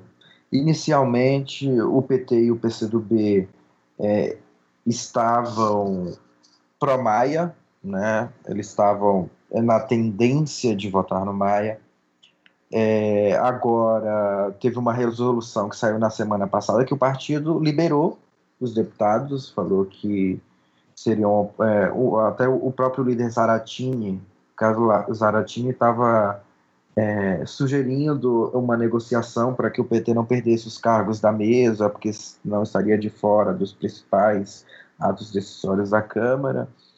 É, hoje, o presidente do PT já disse que, é, já conclamando por uma candidatura de esquerda, mas nessa altura do campeonato já, já não faz muita diferença. Né? Quem tem seu voto tem, quem não tem, amém. Mas dentro do partido do PT está bem dividido. Uhum. Há alguns políticos que defendem realmente que se faça essa costura, até porque vamos, o PT é o terceiro, eu acho que hoje está no segundo, terceiro maior partido da casa. Então há uma regra, de fato, no regimento que garante a participação de acordo com a quantidade, né? Há no Senado isso muito mais claro, né? Como o PMDB sendo o maior o partido da casa lhe garante a presidência e enfim o segundo partido vem com as outras secretarias. Isso é um, muito uma redistribuição de cargos. O PT está é, tá dividido, uma ala do partido realmente não quer votar no candidato do, do DEM, que é aliado ao Palácio do Planalto, hoje ocupado pelo presidente Michel Temer, e que assumiu após o impeachment da Dilma. Então, o partido está dividido, mas vamos ter que aguardar um pouquinho mais para ver se o partido, no dia da votação, né, vai fazer algum pronunciamento até lá sobre como que vai ficar, mas sinalizou muito bem que grande parte do partido, não todo o PT, não todo o PCdoB está com o Rodrigo Maia. Uhum. Nossa, cara, eu acho isso muito, muito, muito foda, assim, essa postura do PT no, nesse cenário, assim, porque muita gente, obviamente, parou para. Eu não sei se todo mundo parou para pensar nisso, mas eu, eu espero que sim qual seria a postura dele perante esse governo de maneira institucional, né? Porque o que você vê aí na questão de, de movimentos sociais e protestos e tal é uma coisa bem diferente do que você pensar a maneira como o PT funciona dentro do, dentro do aparato de poder. E é muito foda esse não posicionamento do partido, assim, eu acho que deveria ser apenas mais um tapinha na cara de todo mundo que ainda está insistindo em disputar esse poder, porque o, o PT agora parece praticamente um, um partido em, em disputa, né? Que teve a sua estrutura de poder um pouco desmantelada, todos os acordos que, que, que foram feitos que mantinham né, as rédeas do partido, os comprometimentos que foram feitos né, em nome do, da, da segurança do governo, foram quebrados nessa estrutura. Então, é muito foda o PT não assumir uma, uma postura de oposição direta ao, governo, né? Eu tava, até li um, um artigo que, que questionava por quanto tempo o PT ia poder sustentar a retórica, a retórica do golpe, trabalhando de maneira, né, de, no, no, modo contenção de danos com o governo Temer, né? Uhum. E isso, é um, e isso se expressa muito nesses, nesses momentos, porque, poxa, é, eu, eu não sei, assim, até eu não consigo ainda pensar muito bem no que o PT ganha dentre todas essas escolhas péssimas e não, de novo, assim, ai, na verdade até sei, né? Porque eles estão um pouco se fudendo pro discurso de classe, mas por que que eles escolhem não não fazer uma oposição decente, sabe? Sacrificar uma coisa mesmo, meu, perdeu o poder, perdeu. Os caras ainda estão insistindo em manter o pouco que tem para poder fazer parte do jogo, ao invés de fazer aquela tão sonhada retomada das massas e tal. E o povo fica vendendo isso para os militantes aqui, se fudendo. Come, nos... né? É, tipo, nos estados afora, todo mundo tomando no cu, os estados todos quebrando por causa da corrupção e os servidores todos se fudendo, e vai lá sindicato, fica montando greve, fica montando cacete A4. E o PT e essas instituições né, que durante anos foram foram protegidas por esses mesmos sindicatos estão cagando para eles ao ponto que eles nem se esforçam para parecer oposição a esse governo de merda, sabe? É uma uhum. parada muito deprimente, mano. É, Luiz, é isso que você falou. É, a, por mais que a gente seja de humanas, a gente que é jornalista, de vez em quando a gente faz umas contas no Congresso Nacional. Uhum. Então, e, e muitas das contas que a gente faz é de voto.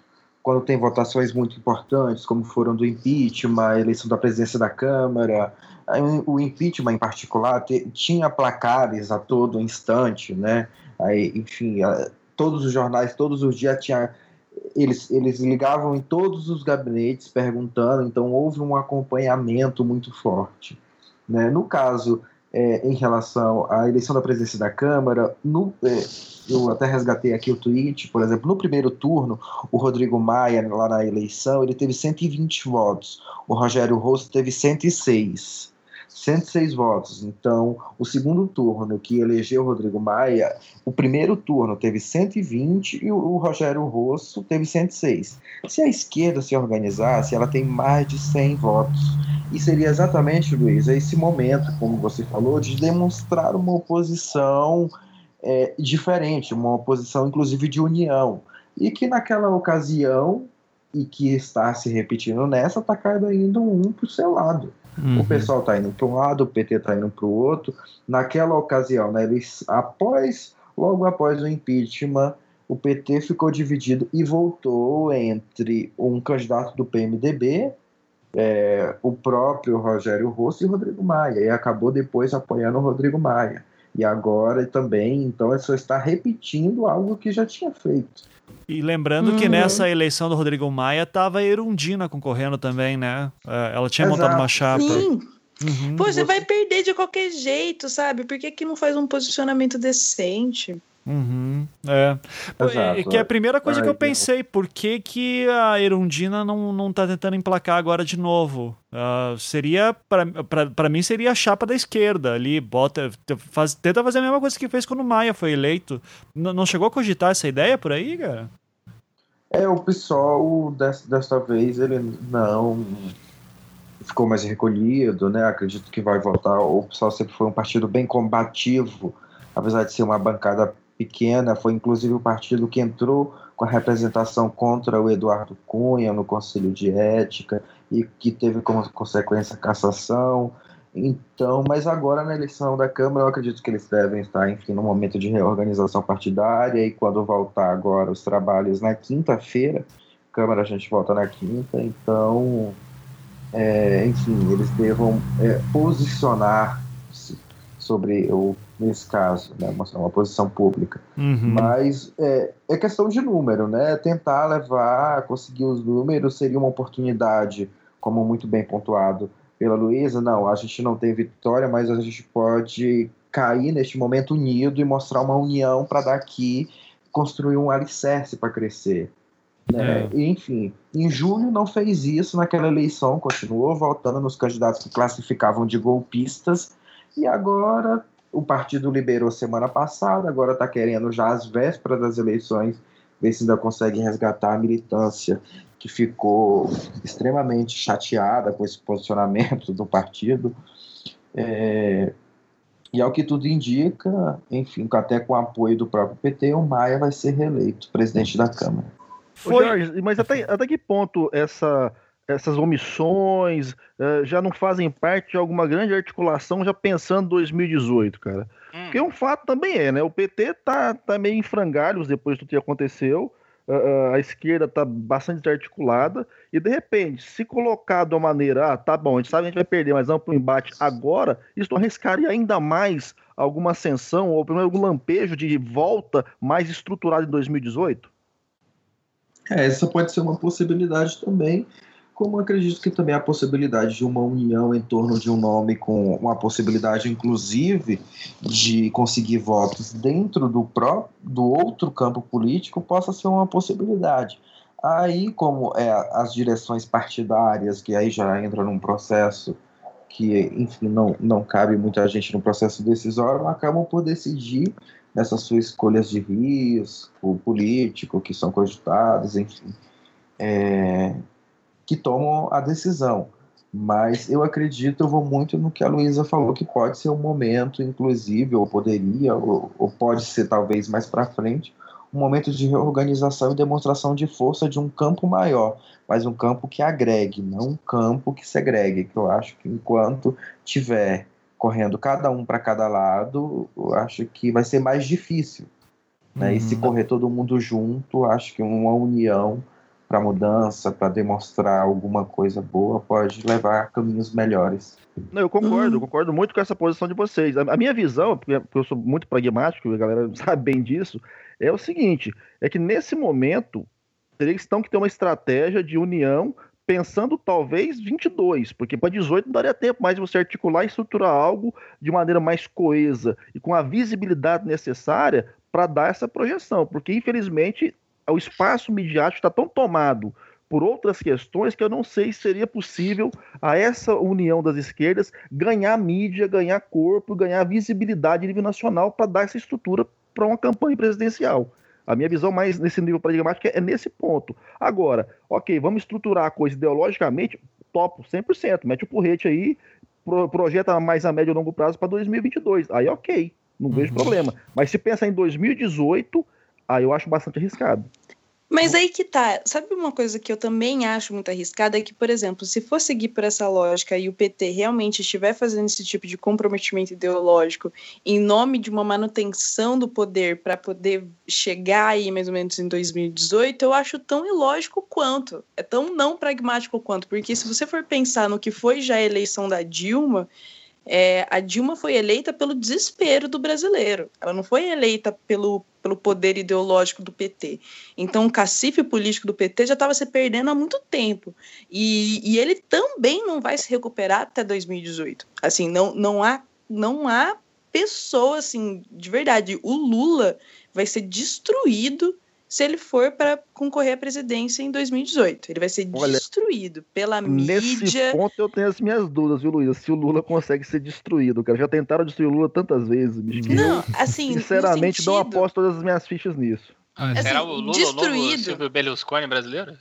É, eu acho assim, destruído não no sentido de que ele vai vai perder totalmente político, mas no sentido de que ele não vai ganhar. E para o Lula, acho que o desgaste de, de, de, concorrer a uma eleição dessa, de sofrer os ataques que ele vai sofrer e não ganhar, para mim já é uma destruição. mas, mas aí eu... que é a questão, Luísa o cenário brasileiro está tão bagunçado, você não tem ninguém despontando nível de liderança, que o Lula, na pior das hipóteses, o que, e ele tem um capital que ele vai manter até o fim da vida, mesmo que ele vá preso, seja decapitado uhum. na cadeia, ele vai manter, que num Sim. cenário tão caótico como a gente está, a minoria do Lula pode ser a maioria. Se a gente somar com uhum. abstenções, somar com é, é, fragmentação de voto, porque não há polarização mais no cenário brasileiro, se bobear, e aí onde eu aposto a minha ficha nesse momento é, o cara ainda tem chance de ganhar, ainda seja com a minoria da maioria.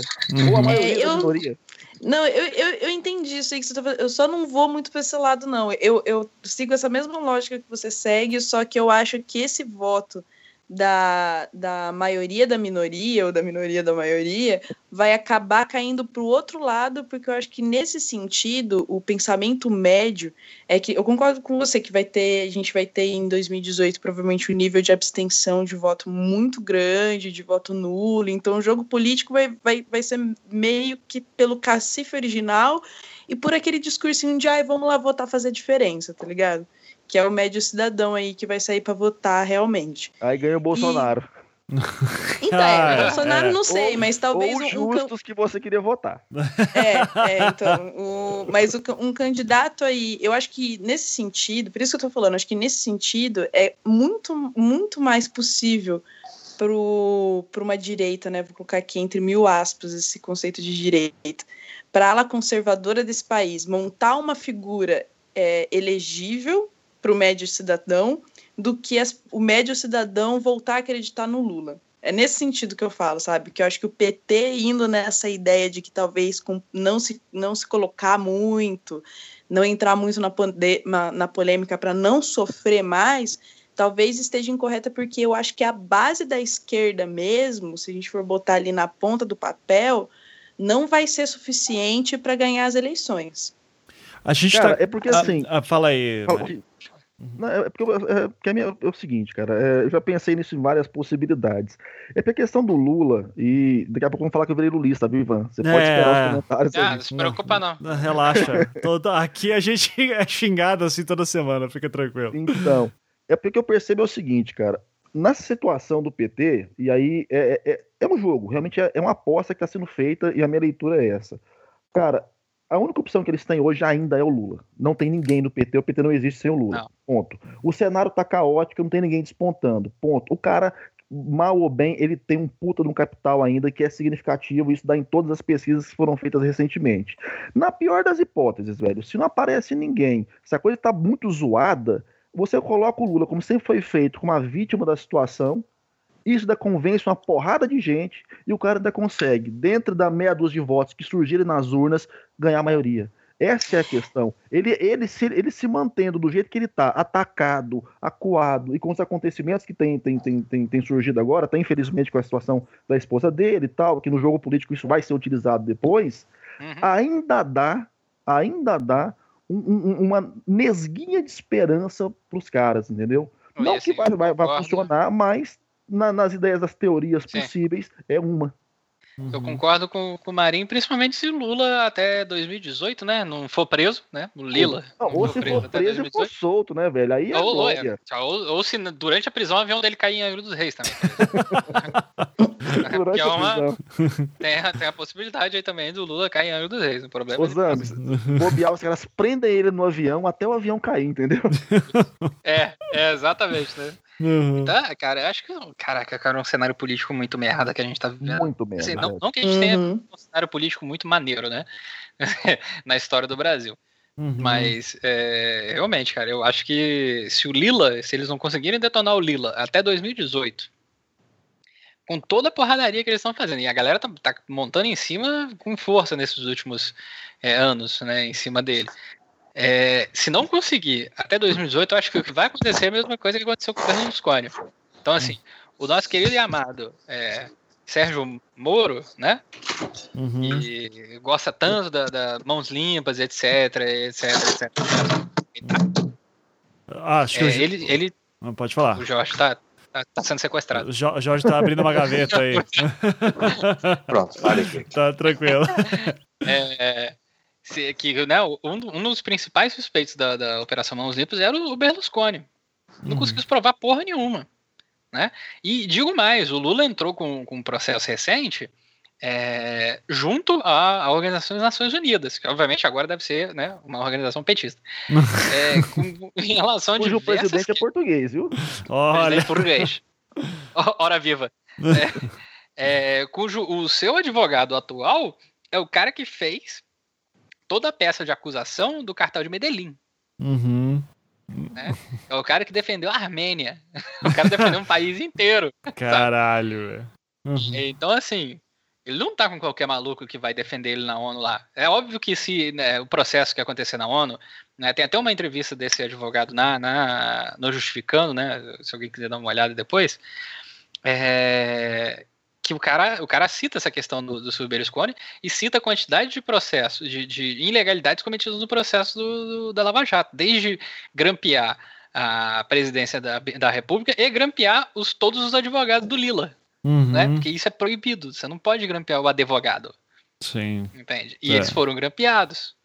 E se ele ganha esse processo na ONU, nossa, mas ele vai usar isso aí para sempre. Uhum. Porque a ONU vai mandar uma recomendação pro Brasil Fala, porque, obviamente que a recomendação não, não tem efeito nenhum, né? Porque o STF tá cagando e andando para as recomendações no Brasil há muitos anos. Sim. Né? É, tá cagando gente, pra ONU também, inclusive, né? Vira uma carta tá pra ele na também. era do Trump, gente. Foda-se. Não, eu sei, eu sei. Mas ele, ele. Mas isso virou uma puta carta pra ele, Luísa. Porra, a ONU virou e falou que não. Que tá hum. errado. Não, eu, só pra aproveitar, eu, cara, eu, o, o, o novo secretário-geral da ONU, que é né? Como eu falei, o Antônio Guterres, ele é socialista, tá? Aí, ó. Reza, reza a lenda. Reza a lenda. Aí, ó, mais um motivo para desacreditar a ONU, que vai ser, inclusive, parte, vai, vai, ser parte da campanha do Trump durante o governo dele. A gente vai ver várias, várias vezes ele falando mal da ONU. Mas, gente, eu, eu, eu acredito e concordo que tudo isso que vocês falaram vai acontecer, vai ter um peso foda. Não, não, não deslegitimo isso. Eu só não acho que isso vai ser suficiente para elegê-lo. Sem uma, uma mudança é, em conjunto do partido que não está acontecendo. Acho que o PT vai, vai acabar correndo, o, o acabando caindo no, no, no, erro de confiar só na figura do Lula e não na ação partidária que foi como eles fizeram durante todo o tempo de governo deles. Assim, você. Como é, como é que a gente não sabe que toda essa ação que o PT está fazendo agora é visando 2018 já? Uhum. Tipo, ó, não vamos cair para cima matando? nessa uhum. coisa toda, porque a gente tem que pensar no Lila em 2018. Né? Não vamos girar a CUT para bater em cima de todas as reformas que estão vindo aí, tanto a previdenciária quanto a, a, a os planos de resgate do, do, do, Michel Temer, que visam a privatização de empresas públicas estat, é, estatais estaduais, né, uhum. para que a gente consiga criar esse cenário para o Lula em 2018. Ó, eu, é. eu, eu, não, eu, só que eu só acho que eles estão errados nesse pensamento. Ó, mas, mas, assim, para mos mostrar para Luísa, é, e também uma coisa que o, o Jorge falou que o PT tá tão dividido, só para dar um exemplo, que não sei se algum de vocês acompanha o Lindbergh na, uh, no Facebook, né? Uh, o Lindbergh Faria, senador do PIT e tal. Ele, hoje, a gente está gravando segunda-feira, né? Segunda-feira, dia, 20, dia 30 de janeiro de 2017.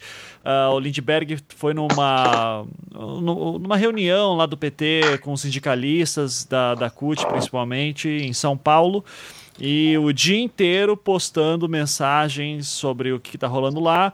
E muito batendo na questão de o último post dele inclusive sobre isso. Proporcionalidade sim voto em golpista não né? E falando de que, olha, não, a, a, gente do PT tem que parar de, de se aliar com os golpistas e a retórica do golpe que a Luísa falou, enfim, aqui tá, tá bem forte. E dá para ver que, cara, o Lindbergh é um cara que tá puto com essa é, é, essa abertura toda do PT assim em falar não quer votar aí em, em alguém que votou pelo impeachment de boa aí cada um vota como quiser. E, e óbvio e cara eu fico eu fico muito puto também com essa ideia de que o, cadê o Lula para dizer o que fazer também nessa hora pra galera sabe? Se porque se tem a figura que todo mundo respeita vai ser o Lula. E o Lula é tão malandro cara como a gente já falou tantas vezes aqui é tão malandro que, conhecendo ele, ele não vai falar nada. Ele jamais vai falar assim pro PT agir, dessa forma, dessa maneira, no momento desse. Porque ele tá pensando numa eleição de 2018 em que aqueles que de repente ele, uh, ele brigar, uh, o PT arranjar briga agora, lá pra frente torna o governo dele ingovernável, como aconteceu com a Dilma, que decidiu bater de frente com um monte de gente. E daí, impeachment é dois toques de novo, né? A gente já viu que a gente consegue produzir um rapidão aqui dentro. Não, é, sem contar que aí começa a rolar uma pressão de todo lado para cima dele, que aí sim ele pode sofrer ainda mais desgaste, que aí seria, é, é, é impossível dele ter alguma possibilidade. Então, assim, é, isso me lembrou, Ivan, que você falou dele, da, da malandragem do Lula, na frase do Maquiavel, né, que disse quando precisa, até o diabo se passa por santo. Uhum. Então, cara, é mais ou menos essa jogada. O que eu percebo também é que essa, ele tá é, se, se, se apegando ali no, no, no restinho de esperança que ele tem de não ou partir pro ostracismo ou se fuder de vez no cenário brasileiro. E, cara, olha, deixa eu quieto na minha aqui para ninguém me dar uma carcada forte demais antes de eu me restabelecer, porque é o que falta. E uma coisa, Luísa, que aí eu, eu já tenho acompanhado é, a questão do PT há um tempo, cara, e, e, que sempre me espantou, é a paixão do militante, eu falo do militante mesmo, do militante petista, cara.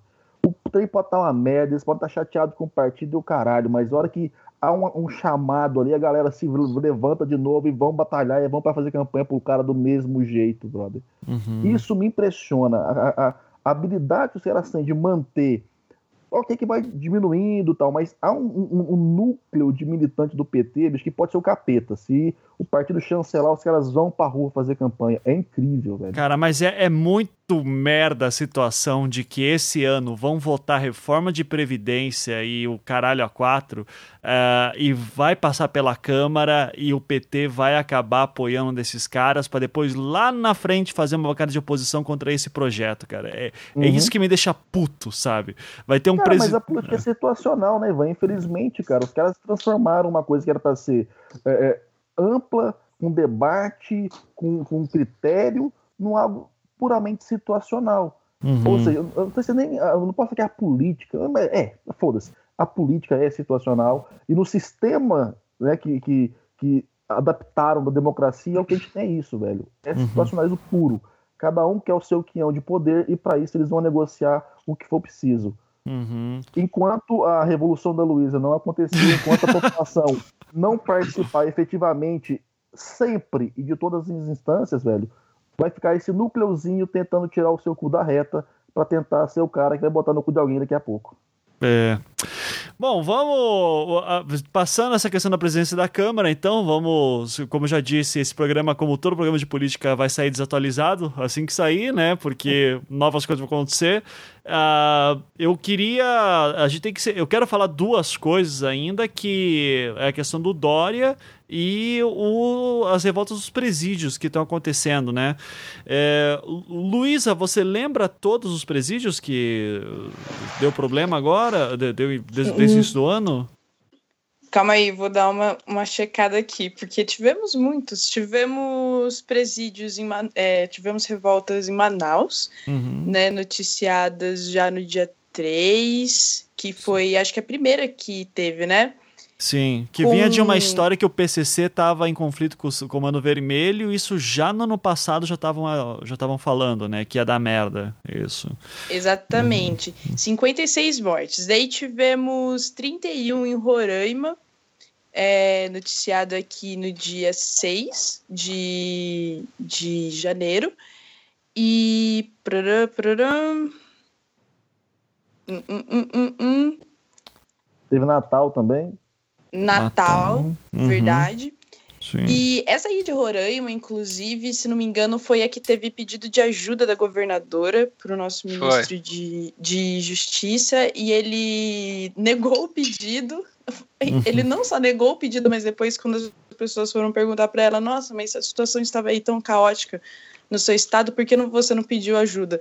Ela falou assim: Eu pedi e o ministro falou: não, você não pediu. Daí ela teve que mostrar o documento com a assinatura dele, falando: Uou. O Jungmann? Você, você realmente negou o pedido, tá aqui escrito e tal. Então as pessoas simplesmente mentem, assim. É, essa era da pós-verdade, sei lá, é maravilhosa por causa disso, porque as pessoas simplesmente mentem porque sim, e elas são confrontadas com a mentira e a pessoa fala: foda-se, nada acontece, feijoado.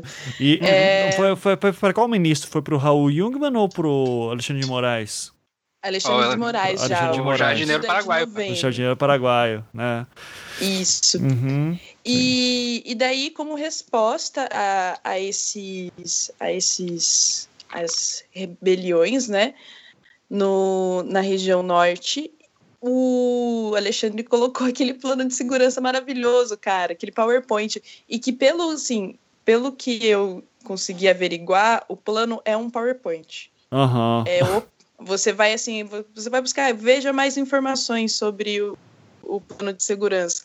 Você entra no site do Ministério e o único link que você tem é o PowerPoint que foi apresentado pelo Alexandre de Moraes numa, numa, coletiva maravilhosa, né? E é, meu, uma coisa terrível, cara. Esse plano desse cara é assustador, assim. Uhum. Enquanto política de segurança do Brasil, é uma merda muito grande que só. Tipo, a gente tá fazendo errado que nem os Estados Unidos, sabe? A gente tá repetindo erros de outras nações e vai Por ser foda. Parte das soluções era presídios privados, né? Privatização, se eu não me engano. Uh, que eu vi. O, o, o Só que esse presídio ah, uhum. é um presídio que é. Alguns desses presídios, não acho que era o do o de Manaus, não? O Zamiliano tá comendo enquanto grava. Mara... Aqui, assim, é eu maravilha. Queria, eu queria falar que né, milho cozido é foda. É, é com certeza. Mas esse, esse, esse, um desses presídios, agora não tô lembrando qual é, ele era gerido por uma empresa privada chamada Humanizare.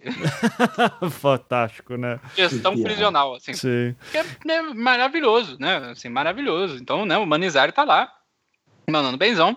A mão do, do mercado resolveu o problema todo lá da, da, da parada. E o senhor Alexandre de Moraes, quando confrontado com isso, falando, olha, isso vai ser, tem que, como é que é? Tem que ser responsabilizado por essa situação. Falei, não, não tem nada a ver com isso, é empresa terceirizada. Uhum. Não tem, tem nada a ver com isso, é terceirizada que tem que ser é, responsabilizada. Só que assim, ele, que teoricamente é um constitucionalista, né, deveria saber que é prerrogativo do Estado brasileiro. Ele não pode ter passar isso para outras pessoas. Se deu merda, a culpa é do Estado brasileiro. Uhum. Mas e, é, né? E, e, esse, inclusive, é um. Uh, esses todos os presídios eram de segurança máxima? É, é, tipo, eu não, não, não sei qual era o tipo de presídio que tava. Vocês sabem? Se todos eram o mesmo tipo? Eu acho que não eram de segurança máxima, não. Não, não eram. Não eram? Não, né? não, não eram, não. Eram presídios estaduais, eu acho. Uhum. Todos eram presídios. Ah, não. Um era um presídio privado, né? O do Rio de Natal, se eu não me engano, era um presídio privado. Isso, Natal. Uhum. Isso. E os outros eram presídios estaduais, assim. Uhum. É, tanto que esse de Natal, a galera tava tendo problema com ele já há algum tempo com, com questões de manutenção do local, funcionários, etc. Uhum. Então já é, já é um problema antigo. Mas eu estou dando uma olhada aqui agora no, no, plano, no Plano Nacional de Segurança Pública. Ele tem está sendo centrado em três objetivos, né? Que é a, a redução dos homicídios dolosos, feminicídios e violência contra a mulher porque, né, ele, meu, eles colocaram isso que eu achei foda. Eles colocaram violência ali pra mulher como um Tolkien. Uhum. Tolkien, nossa, pessoa que se pergunta qual é a definição de Tolkien é isso. É você só colocar lá porque é um assunto que está em voga, né? Que a gente se preocupa, viu? É. é. lembrando que esse plano de segurança veio depois da chacina, né, do, de Ano Novo que a gente teve, né? Causada por, por, uma situação de machismo, né, de feminicídio, e a gente teve várias depois dessa também que foram noticiadas. Então ele colocou essa questão aí provavelmente por conta disso. É, a racionalização e modernização do sistema penitenciário e o combate integrado à criminalidade é, organizada transnacional. Daí, tipo, dentro disso, você vai com muita, muita, muita fé na humanidade tentar entender os, o PPT sem ninguém te explicando, né? Porque não é possível que tenha só um PPT, mas é. E a gente vai ter, eles vão ter várias, na verdade, é, atualizações, né, melhorias no sistema de vigilância, de com câmeras, reconhecimento, etc, que vão estar, tá, vão ser espalhados pelo país. E, e, a gente vai ver aí um, um, combate um combate intensivo contra as drogas para aumentar a população carcerária, que é uma contradição enorme com toda a situação que foi colocada até agora, né? Que a gente tem superlotação de, de presídios, a terceira maior população carcerária do mundo, e os caras estão colocando políticas mais rígidas de combate às drogas, que é um rolê de higienização total também, né? Uhum. Mas enfim, problemas do Brasil. Sim. E, na verdade, não tá. Tipo, ele tá prevendo força, força, mais, é, mais punição, mais, mais efetivo, mais controle de vigilância. E quando você vai ver a questão de feminicídio, etc., ele coloca assim, ai, mais prevenção na sociedade mais mediadores de conflitos, tá ligado? Tipo, cursos sobre diversidade étnica. Gente, tipo, nada de delegacia 24 horas, de punição, de medidas restritivas, mais rigidez nas leis, sabe? Tipo, meu, umas paradas muito loucas, assim. Uhum. Uma, uma medida totalmente é, corrida que vai ser passada também a toque de caixa e ninguém vai perceber porque teoricamente isso já foi apresentado e discutido com a população, só que ninguém entendeu metade das propostas que está aqui direito, sabe? Sim. Mas é que tá, Luiz, é, é interessante pensar também que toda essa mediatização que aconteceu, da forma como ela ocorre, cara, é, é, é basicamente uma estratégia para animalizar ainda mais quem está preso, quem está no sistema carcerário. Ou seja, você pega uma, uma, parte que causou toda essa, essa chacina dentro dos presídios e generaliza isso para a grande massa carcerária que tem no Brasil, que a grande maioria é ladrão de galinha, vamos falar a verdade. Né? Mas você cria ali uma figura do preso como aquele cara animalesco, aquele cara é, é, é que merece estar ali dentro, é, e não se comenta que tem muita gente que está lá aguardando ainda o julgamento, inclusive, né, que tem uma, uma série de, de, de, presos que não deveriam estar presos, vamos falar a verdade, mas você cria a imagem do preso animal, né, como o Agamben fala, do homo sacer, aquele que merece ser morto, ele, ele, ele tem que morrer, ele não, ele não tem que estar vivo, e aí você vai uhum. criando uma estrutura onde é muito fácil dispor dessas pessoas, onde você reforça a ideia do bandido bom, bandido morto, mas não fala dos políticos que são bandidos, que mas esse não precisa morrer, esse tem que estar numa cadeia boa, morre de pena do Ike Batista que não vai ter um presídio especial por não ter curso superior. Não. O bandido bom, o bandido morto é o bandido negro, é o bandido que é pobre, é o bandido que tem que parecer com um animal para que as pessoas não percebam quanto ser humano e aí aprovem esse tipo de, de loucura. Né? Essa questão de você não se importar com o que está acontecendo, não querer saber o que levou ao caos do sistema penitenciário, mas aprovar qualquer loucura que faça com que essas pessoas sofram ou morram logo de uma vez para parar de dar trabalho. Isso vai se reproduzindo, né, cara? A maneira como isso é enquadrado e é passado para a população é uma das coisas mais torpes e perversas que eu já vi na minha vida. Uhum. Isso me assusta, porque não há ninguém para levantar para falar, velho, para com essa porra aí, seus filhos da puta, presta atenção. Eles estão lá por isso, isso e isso, acontece assim, assim, assado, isso é só uma parte do processo. Esse maluco, esses, esses projetos de botar mais gente lá dentro, ele tá ficando louco, depois for pra onde. Então, assim, cara, puta que pariu, velho. É, isso me, me indigna, cara.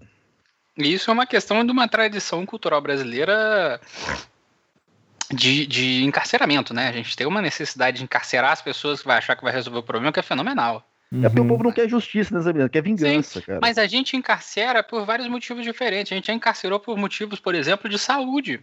Uhum. A gente encarcerou centenas de pessoas que tinham algum um transtorno mental, né? Em manicômios, em, em, em, em locais por os mais variados, variadas formas, né? E aí nesses manicômios entrava, por exemplo, mulheres que não se enquadravam em alguma forma dentro do padrão da sociedade. Ah, eu não quero casar, manda pro manicômio, uhum, né? Uhum. Ah, eu tô com rancenise, manda pra, pra, pra puta que pariu, deixa lá até morrer. Né? A é, gente faz isso do padrão era enquadrado nesse ponto, né, cara? Exato, o brasileiro faz isso há séculos, né? Sim. E isso é uma coisa que, assim, é impressionante a capacidade que nós temos de não entendermos que, que, que há 200 a 300 anos se faz a mesma merda e não tá funcionando. A gente não consegue. É impressionante, cara. As pessoas repetem a mesma merda há 300 anos. Ninguém para. Aí, aí, quando o cara fala assim, não, gente, olha só. É, eu acho que não tá funcionando. Uhum. Né? Se você for, for, sei lá, um cara que é, que é keynesiano, por exemplo, né, que é, que é, é pró-capitalismo, etc., e fala isso, você é acusado de comunista. A gente está num país tão reacionário que, que pautar pela, pela meritocracia era considerado coisa de comunista. e, tem, tem, tem, uma lei aqui, cara, de 1941, que considera crime é, considera ociosidade crime e pune como vadiagem, cara, no Brasil. Ah, então, uhum. você tá falando o cara tá lá de boas, não, ele tá vadiando, então vai, ter, vai, vai vamos prender Exato. esse cara também. É uma, é uma, é uma coisa sem noção e pra você, caralho. Sabe onde é que você vê essa questão da, da, da vadiagem, por exemplo? Se você lê no, no, último capítulo do Capital, olha eu citando aqui o Capital do Marx. Ah, yeah. é. Então, assim, chamada acumulação primitiva, a Rainha Elizabeth, não a atual Elizabeth, né, gente? Uhum.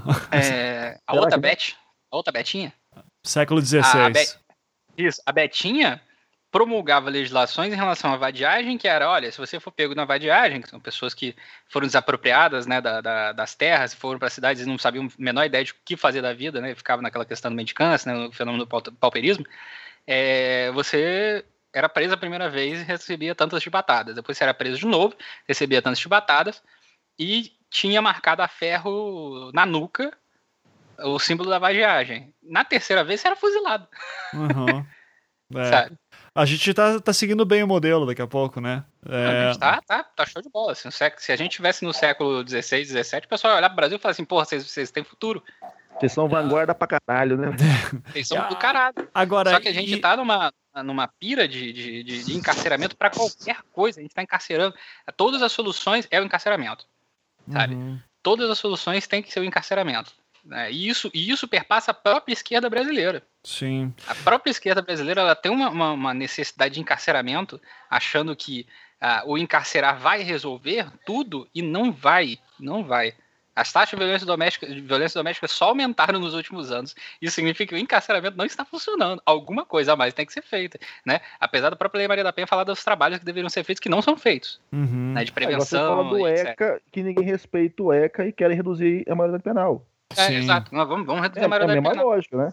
E... Tá sobrando espaço aí, bora botar essa galera em alguma bota, coisa, algum lugar. Bota a galera menor ainda, né? Vamos aumentar mais aí. E... Exatamente, mas é, só rapidinho, só um adendo, mas claro. é, é, nesse sentido que a gente tem como parar para pensar enquanto sociedade que todas essas políticas, como vocês bem falaram, que só aumentam a população, não trazem é, a população carcerária, não trazem resultados efetivos na, na, na, diminuição desses crimes, a gente pensar, porra, então por que, que a gente reproduz isso? Por duas coisas. Um, porque nós precisamos manter uma, uma parcela enorme da nossa população encarcerada, e essa população tem recorte de cor e classe. Ponto sabe?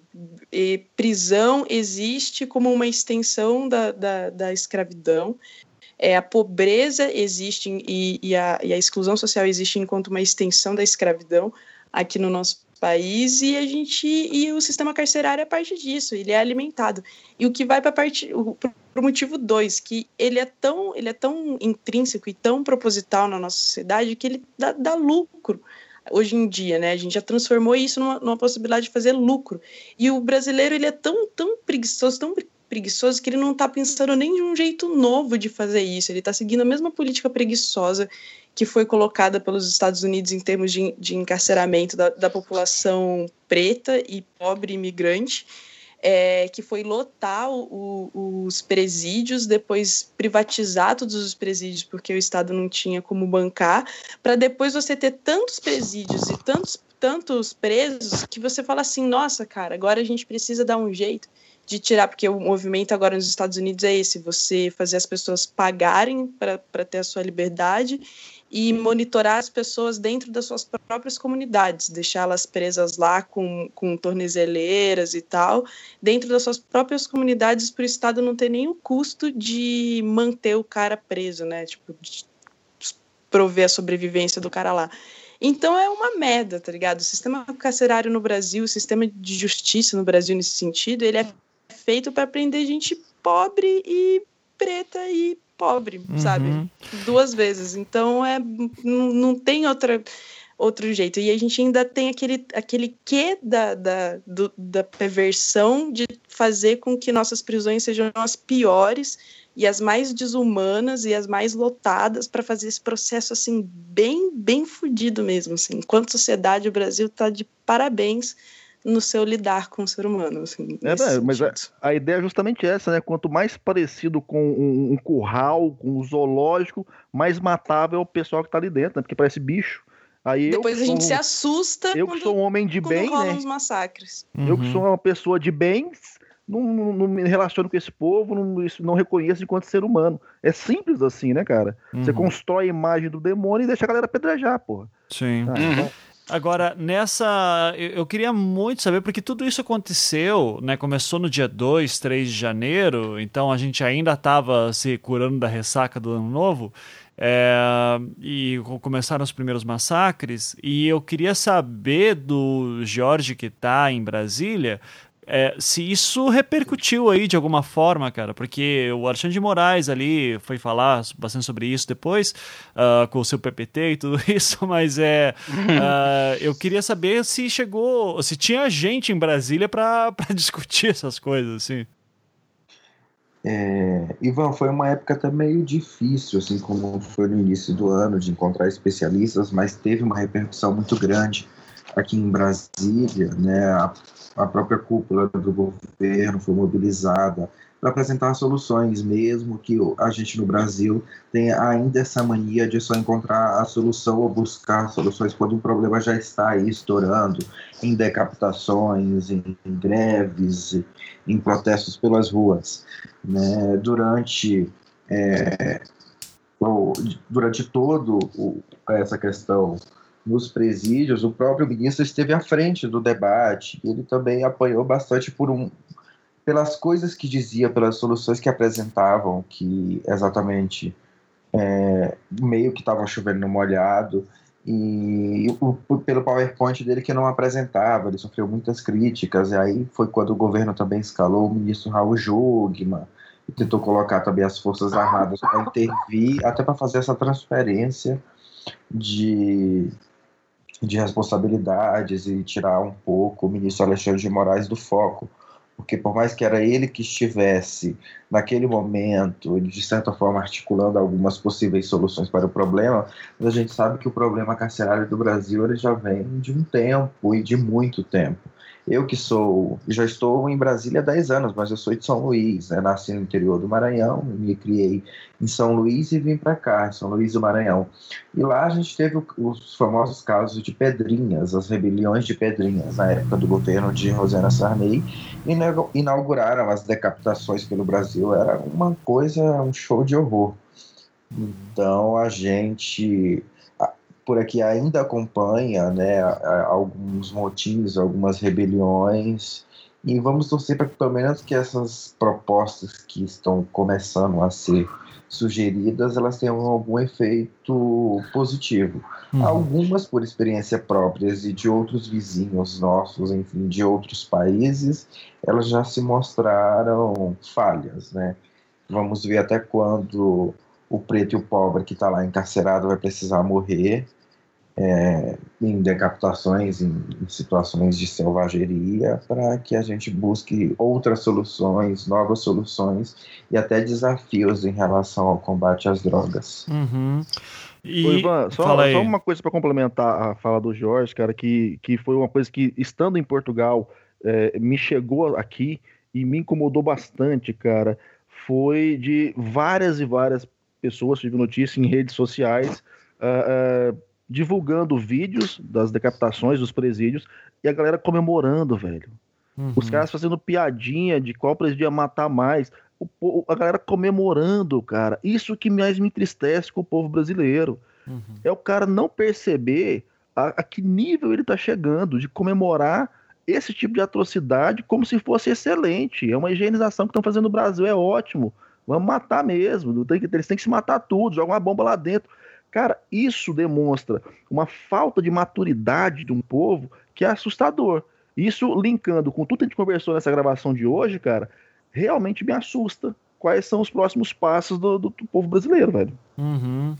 E a, a, agora, e, também seja, é, só para a gente não cair na, na, na, conta do Temer ou do governo atual, enfim, é bom lembrar, eu sempre gosto de lembrar nessas horas de uma conversa que eu tive com um aluno meu uns três anos atrás, ele era calor assim de um curso e daí ele chegou para mim e ele trabalhava num, num presídio aqui do, do Paraná, né, do de Piraquara.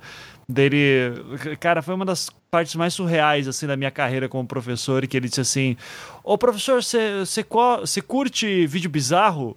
Daí eu depende. Daí ele assim, olha aqui um vídeo lá que os presos estavam compartilhando lá do é, no presídio que eu trabalho e tal dele me mostrando assim uns três corpos decapitados no chão, os presos jogando as, as cabeças de um lado pro outro. Daí ele falou, louco, né? Eu falei, daí, cara, tudo, tudo errado na situação, sabe? De, assim, o fato da, da violência acontecendo no, no presídio, um aluno meu com um vídeo desse no celular, é, o cara é, fala, tratando aquilo como uma coisa, olha que doido isso, e tipo, olha, esses presos são tudo filho da puta, né, tal. E, e cara, é, então assim, é, é, tão estrutural essa, esse problema dos presídios que eu reforço, algumas semanas atrás eu, puxei, eu publiquei aqui no Anticast o programa Salvo o Melhor Juízo, do mundo carcerário, e toda uma série de programas que eles fizeram sobre isso, uh, para entender melhor esse debate mesmo, porque o, a cultura carcerária no Brasil Brasil, ela, ela tem uma cultura bem é, complicada, a ponto de que, inclusive, a gente vê que o PCC e o Comando Vermelho tem uma função fundamental no funcionamento disso, cara. E isso é ruim, sabe? Não, a gente, quando a gente fala assim que o PCC é importante para a dignidade dos presos, a gente não fala isso feliz. A gente fala isso que, tipo, que merda que a gente tem que depender. O, o sistema falhou tanto que tem que depender do crime organizado para ter o mínimo de dignidade para os presos, cara. É... Mas isso pode ser usado em muitas favelas também. Tem muita uhum. gente que acha que o papel do, do, do, da galera do morro do tráfico é dar um nível de, de vida pro pessoal da favela. Sim, o Estado tá tão falido, é tão caótica a postura do Estado que as pessoas realmente elas se colocam na condição de cara, se alguém cuidar um pouquinho de mim, bicho, que seja quem for. Uhum. Isso é, é, é, é, assustador. As pessoas realmente delegam as suas vidas e aceitam um, um, um jugo uhum. horrível, né? Ou de um traficante, ou de uma milícia, ou de um, de um, de um uma organização criminosa dessa, porque o Estado falhou. O Estado não consegue atender o que o, povo precisa, as condições mínimas. E daí justifica uma pesquisa de 2012 ou 2013, onde mais de 50% da população, acho que é de São Paulo, não sei, aceitava a volta de ditadura se isso resolvesse os problemas básicos. Uhum. Olha que loucura que a gente está enfrentando, cara. Sim. É, então daí é, esse assunto todo dos presídios, ah, ah, de novo, o, o Salvo Melhor Juiz já fez uma série de programas super interessantes que eu recomendo que todos ouçam. E agora nessa questão da falência do Estado, né, que a gente falou tanto assim do, de como que daí é o momento que surgem certos heróis que principalmente a figura do não político, né, e que nós vimos lá nos Estados Unidos agora o Trump fazendo o que está fazendo. E temos o nosso exemplo, nosso mini Trump brasileiro, que foi o Dória aí fazendo cosplay já no, no primeiro dia, né? De cosplay, cosplay do Bob Construtor. Cosplay do construtor, cosplay do, do, do, lixeiro, tomando aquele pingadinho que na campanha ele fez, tirou aquela foto assim com, com dor né, de, do desgosto. Uh, e uh, o que bateu, e o que eu acho interessante que acaba puxando todo esse assunto que a gente estava tendo aqui, de como uh, o que está batendo muito dele agora é a questão do, dos grafites, das pichações e tudo isso, que ressoa um pouco com a fala da Luísa, né, de, de assim, como a gente vê que é uma o, picho, que vai, é, é, um, tem que ter um programa inteiro sobre cultura do picho, né? Uh, mas que, independente de gostar ou não, acaba sendo uma prática que está relacionada a um certo tipo de população, que é a da, perif da periferia, que é a negra, e você vê todo esse esforço de São Paulo, cidade linda, e o linda do Dória é um grande muro é, cinza, né? É, e, e, eu imagino que a Luísa deve estar tá achando divertidíssimo, né? toda essa manifestação aí do Dória. Eu tô adorando, cara. Eu tô adorando. Eu tinha planos. Eu queria começar a falar que eu tinha planos na minha vida. Ano passado eu falei assim, nossa, eu acho que até o carnaval do ano que vem eu vou estar tá morando em São Paulo, né? Sair de Londrina e tal, pra cidade grande. Eu tava tão feliz, tão feliz. Daí esse cara apareceu e eu falei, cara, como, o que fazer agora, como viver. Vou ficar aqui em Londrina mesmo, porque o Belinati, pelo menos, a gente conhece, sabe? É, e, meu, o Dória é maluco. Eu queria começar falando que eu espero muito o momento em que o Dória vai direcionar a, o problema do negro para gente, a gente ter o nosso primeiro blackface feito por um prefeito. Assim, tô esperando o momento que ele vai se vestir de negro e tentar viver na pele de um negro no, por um dia. Eu espero que a PM bata nele nesse tipo momento. Tipo o Gugu, é isso? É, tipo, o Gugu, tipo o Gugu mesmo. É, mas eu, eu, eu acho particularmente, particularmente que isso foi inspirado pelo Gugu. É o Gugu fazendo escola. Ponto. o, Gugu, o Gugu é assessor dele, né? Assessor de Com comunicação. E por que, que você não certeza. pega os caras do PCC e fala que eles vão atacar a gente? Exatamente. Daqui a pouco a gente vai ter o Dória negociando ao vivo no Facebook com uma, rebeli uma, uma rebelião, tá ligado? Ter uma parada assim. Ele é o nosso pequeno Trump, como foi colocado assim. E eu achei interessante que a gente tenha essa experiência em São Paulo para ver como é que as coisas vão acontecer. Porque o, o Dória, ele tem ele tem feito muito espetáculo, né? Ele tem sido um, um prefeito voltado para o espetáculo. Tudo que ele vai fazer é muito bem noticiado e gravado e tal. Assim como o Trump, ele é adepto à falação de qualquer merda sobre qualquer assunto que ele desconheça. E se ele falar bosta, depois ele só volta atrás. E, e é muito engraçado, assim, porque ele foi, ele foi eleito na promessa da eficiência e tal, e praticamente tudo que ele está fazendo está gerando prejuízo e vai ter que voltar atrás. Esse rolê dos, dos pichos, por exemplo, né? O mural do, do 23 de maio, uhum. que, ele, que ele cobriu. Agora ele vai, vai fazer um festival de grafite, né? Com acho que ia dar 100 mil reais em, em incentivo tal para os artistas, em termos de cachê e material, para pintar de novo.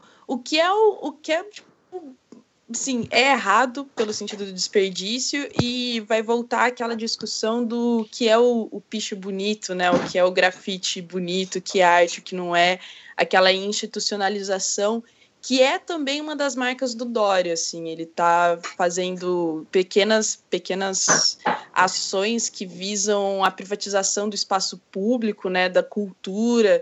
Já teve ação dele em cima da virada cultural, que ele está pensando em restringir ao Jockey Club, né? É, teve ação dele em cima dos moradores de rua, que é para mim uma das maiores canalices que esse cara poderia ter feito que é, começou escondendo os moradores de rua já no, no, em algumas partes da cidade, e, e ao mesmo tempo passou uma lei agora que está dando legitimidade para a Guarda Municipal roubar qualquer, qualquer posse deles que remeta à situação de lá, como colchão, papelão, cobertores, etc. Tipo, coisas mínima barracas, coisas mínimas para as pessoas viverem com, nossa, o mínimo do mínimo. Não gosto nem de usar a palavra conforto, porque uhum. não é conforto necessariamente. É, ele está dando autorização para a guarda municipal retirar. Então é uma parada muito, muito foda. Esse cara vai ser, em vários sentidos, isso, porque a gente, ao mesmo tempo que a gente fica rindo dos memes do Dória, é, tem que prestar atenção nas paradas que ele faz de verdade, porque ele tá fazendo muita parada foda. Então vai ser um teste, assim, eu acho que pro paulistano e pra mídia de maneira geral, como lidar com o Dória, porque talvez o nosso presidente seja um Dória também, só uhum. para constar. É. Cara, eu tô pra, pra publicar aí no Brasil, acho que vai ser essa semana, talvez, um artigo cujo nome é Fogo Fato, onde eu falo justamente essa questão do Dória e do, do Trump. Uhum. A questão dos dois, cara, é interessante porque eles é, se valeram da mediatização que eles construíram, só que eles estão numa espiral tão maluca, fazendo coisas tão loucas, tão exponencialmente é, é, é, é, geradoras de expectativa naqueles caras que ainda os apoiam, que eles estão se tornando refém disso. Então, isso que a Luísa falou é interessante. Uh, essas ações que surgem assim com um boom midiático para ganhar espaço, sei lá, para legitimar o que falaram na eleição, cara, isso vai transformar esses caras em reféns tão violentos do próprio sistema que eles estão criando, que eu não me espanto, Luiz, ao contrário do que você falou, que em 2018 esse modelo Dória-Trump não possa nem ser falado mais publicamente com um problema de ser apanhar na rua, cara. Porque, assim, é uma coisa tão louca, de tanta é, maximização de expectativa, num prazo tão curto, e sem a menor condição e, e a menor legitimidade disso acontecer, que pode ser que a ascensão e queda desse modelo seja tão bruta que para 2018, se alguém falar em modelo Dória Trump, apanha. então eu tenho as minhas ressalvas, porque assim, da mesma maneira que esses caras subiram meteoricamente no, em cima das, dos holofotes, eles podem cair também vertiginosamente, porque o povo daqui a pouco vai começar a perceber que, opa, então quer dizer que não dá para ser? Ah, pá, então não vai ser igual a gente estava pensando? E aí, cara, a ressaca vai ser muito complicada. E a gente volta naquele ponto. 2018 vai ser um ano muito caótico pro Brasil, cara. Na hum. minha opinião. Mas, cara, eu não sei, porque eu tô vendo muita gente apoiando tudo que o Dória tá fazendo também. Mas Vou tá dar... cedo, né, Ivan? Cara? É, Tem um mas mês é que... governo, velho. E Vamos olha... dar 100 dias. Depois dos 100 dias, que é a, a, regra básica aí da política, a gente pode pensar, ah, não, peraí, se vai ter um pouquinho mais de, de fôlego ou vai começar a cair. É que eu quero para puxar aqui uma fonte muito confiável, que é o MBL. Né? Oh, que é cara. É, o... Ah, tá machucou a agora. O, o MBL, né? O Kim Tamagotchi lá fez um vídeo dizendo assim. Cara, sabe pra caralho de feminismo. por, porque é importante o que o Dória tá fazendo com, com o Picho, né? Dele tá falando assim, porque o Dória está se baseando na teoria das janelas quebradas, né? E, e teoria das janelas quebradas fala lá que aquele lugar em que a janela tá quebrada, ninguém se importa, amanhã vão quebrar outra e isso vai deixar todo mundo feio e daí fodeu e isso vai aumentar a criminalidade, etc, etc. Então, por isso que é importante pintar a cidade e tirar tudo, tudo vandalismo e tal. tal, tal. É, primeiro que assim, eu acho teoria das janelas quebradas uma furada sem tamanho, pelo menos da, da maneira como ela é apresentada a, assim, né? E atual, né? É, exato. E além disso, me incomoda muito essa noção de que o Estado que se preocupa com a beleza da cidade é automaticamente um Estado bom. E eu vivo em Curitiba, então acho que eu posso dizer com alguma, é, alguma segurança isso, né? Uh, do tipo, capital sorriso, capital ecológica, peronomútil, né? É, e isso aí foi muito marketing por muito tempo. É, mas o problema disso é que ela passa, ela cola muito bem. Cola tão bem que eu não duvido que muita gente vai cair nesse papo é, de que o fato de estar tá repensando como a cidade é colocada é, no seu é, com grafites, pichos e pintar outra coisa e arrumar uma janela ou outra vai tornar a cidade melhor. E, e, e, eu imagino que assim, se fosse, se fosse, sei lá, o Haddad fazendo alguma coisa parecida, é, do tipo, ah, vamos acabar com o picho na cidade, vamos, vamos acabar com os grafites, iam começar a, a, a direita ia vir em cima, dizendo, porra, tá gastando dinheiro com tinta ao invés de cuidar de coisa séria. É, tá acabando com a arte. Tá acab... uhum. a direita não ia chegar nesse ponto, sabe? Ah, ia, ser, tipo, ia sim. Pra atacar, eles iam falar essa porra assim. É, sabe? Acabando dizer... com o empreendedorismo dos é. Mas, mas, eu, mas assim, então me incomoda um pouco que esse discurso eu acho que está começando a ganhar bastante notoriedade. Lembrar que a teoria das janelas quebradas ficou muito famosa na década de 90 e 2000, uh, início dos anos 2000, com o Rudolph Giuliani, né, que era prefeito de Nova York, que era uma das plataformas políticas dele. Rudolph Giuliani, que dois, três dias atrás deu uma entrevista para Fox News dizendo de uma ligação que ele teve com o Trump. Não sei se vocês viram essa. E, cara, ele, ele, falando isso na, na, Fox News ao vivo. O Trump me ligou há uns meses atrás perguntando: eu quero fazer um Muslim ban, eu quero fazer um banimento de muçulmanos. Como que eu faço isso legalmente? E, e, e, o, então, daí começaram a conversar com um monte de gente para tentar montar esse modelo maluco que ele fez agora. É, então já é o Rodolfo Giuliani já tem uma série de discussões assim sobre o tipo de Nova York, de gestão que ele fez em Nova York, é, que foi muito teve seus pontos bons na questão de, de, redução de criminalidade, mas redução de criminalidade em números, porque no fim das contas é, o que eles fizeram foi racial profile, Uh, que é basicamente o que, foi, o que já é feito no Brasil desde sempre, né? De ah, vamos pra favela e vamos ver uns neguinhos andando na rua e eles estão fazendo alguma coisa porque não deviam estar tá na rua agora. É, então, esse aqui já é o, o perfil. É, então ela me incomoda muito nessa coisa porque ela já cria assim uma, ela, ela já cria uma função estética para a cidade que se ela não segue certo padrão estético pronto. Uh, aqui é a crime. E qualquer pessoa que anda por aqui ela é uma criminosa. E eu cara esse discurso cola muito bem. É, ele esse discurso é, cola fácil o, o, discurso cola bem a estética é, é atraente. A questão é o problema brasileiro diferente talvez de Nova York de qualquer outro lugar é que assim, a nossa política, ela é tão tramada em questão de articulação, é tão difícil você articular, que para as questões sérias, a coisa pode complicar para o lado dele. Porque o que acontece? Vamos, lembrar que dentro das esferas políticas há a briga pelo poder. O cara tá aparecendo, tá lindo, tá bonito, mas tem uma galera atrás dele, velho, que tá doida para comer ele também. Uhum. E ele vai ter que articular com esse pessoal. Enquanto ele tá brincando de brilhar na televisão pelos holofotes vestido do que quer que seja, ele talvez não esteja fazendo a política necessária para manter o sistema funcionando. Hum. Além do que, tem questões também em São Paulo, cara, que não se resolvem só com tinta, né? E duas, três varridas. Que são coisas muito mais sérias. E isso vai começar a pipocar daqui a pouco também. Ou seja, um cara que não está se preocupando em fazer política, mas está se preocupando em parecer que está fazendo política, ele vai enfrentar problemas realmente graves na hora que a coisa começar a travar no sistema. Hum. Então, por isso que eu não tenho tanta fé que esse modelo imagético perfeito perdure por muito mais do que, sei lá, seis meses, um ano. Ele vai ter que efetivamente fazer a coisa funcionar. E não é tão simples fazer funcionar as coisas politicamente no Brasil. Uhum. Então, eu concordo com você, mas eu, eu acho que esse jogo já está acontecendo, assim. É, eu acho que ele vai manter essa postura meio palhaçônica dele durante todo o mandato. Eu acho que o Dória vai durar, a menos que ele faça uma cagada muito grande em termos de, sei lá, nepotismo, uma, uma treta muito óbvia, muito burra, assim, para ele sair.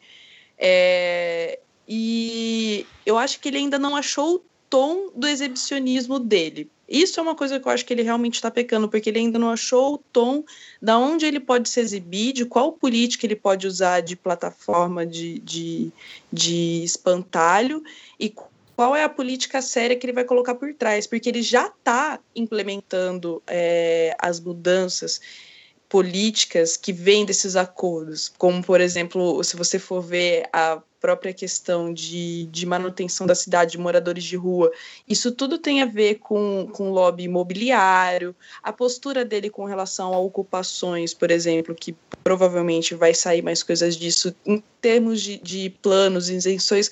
Eu acho que todas essas políticas vão passar pelo Dória lindamente, e essa é a beleza do Dória enquanto candidato, que é a mesma do Trump que ele está cagando e andando para o que as pessoas querem que ele passe, sabe? Por quem está mandando realmente no rolê.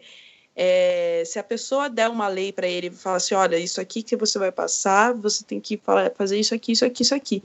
Ele vai lá e vai passar e vai achar bom.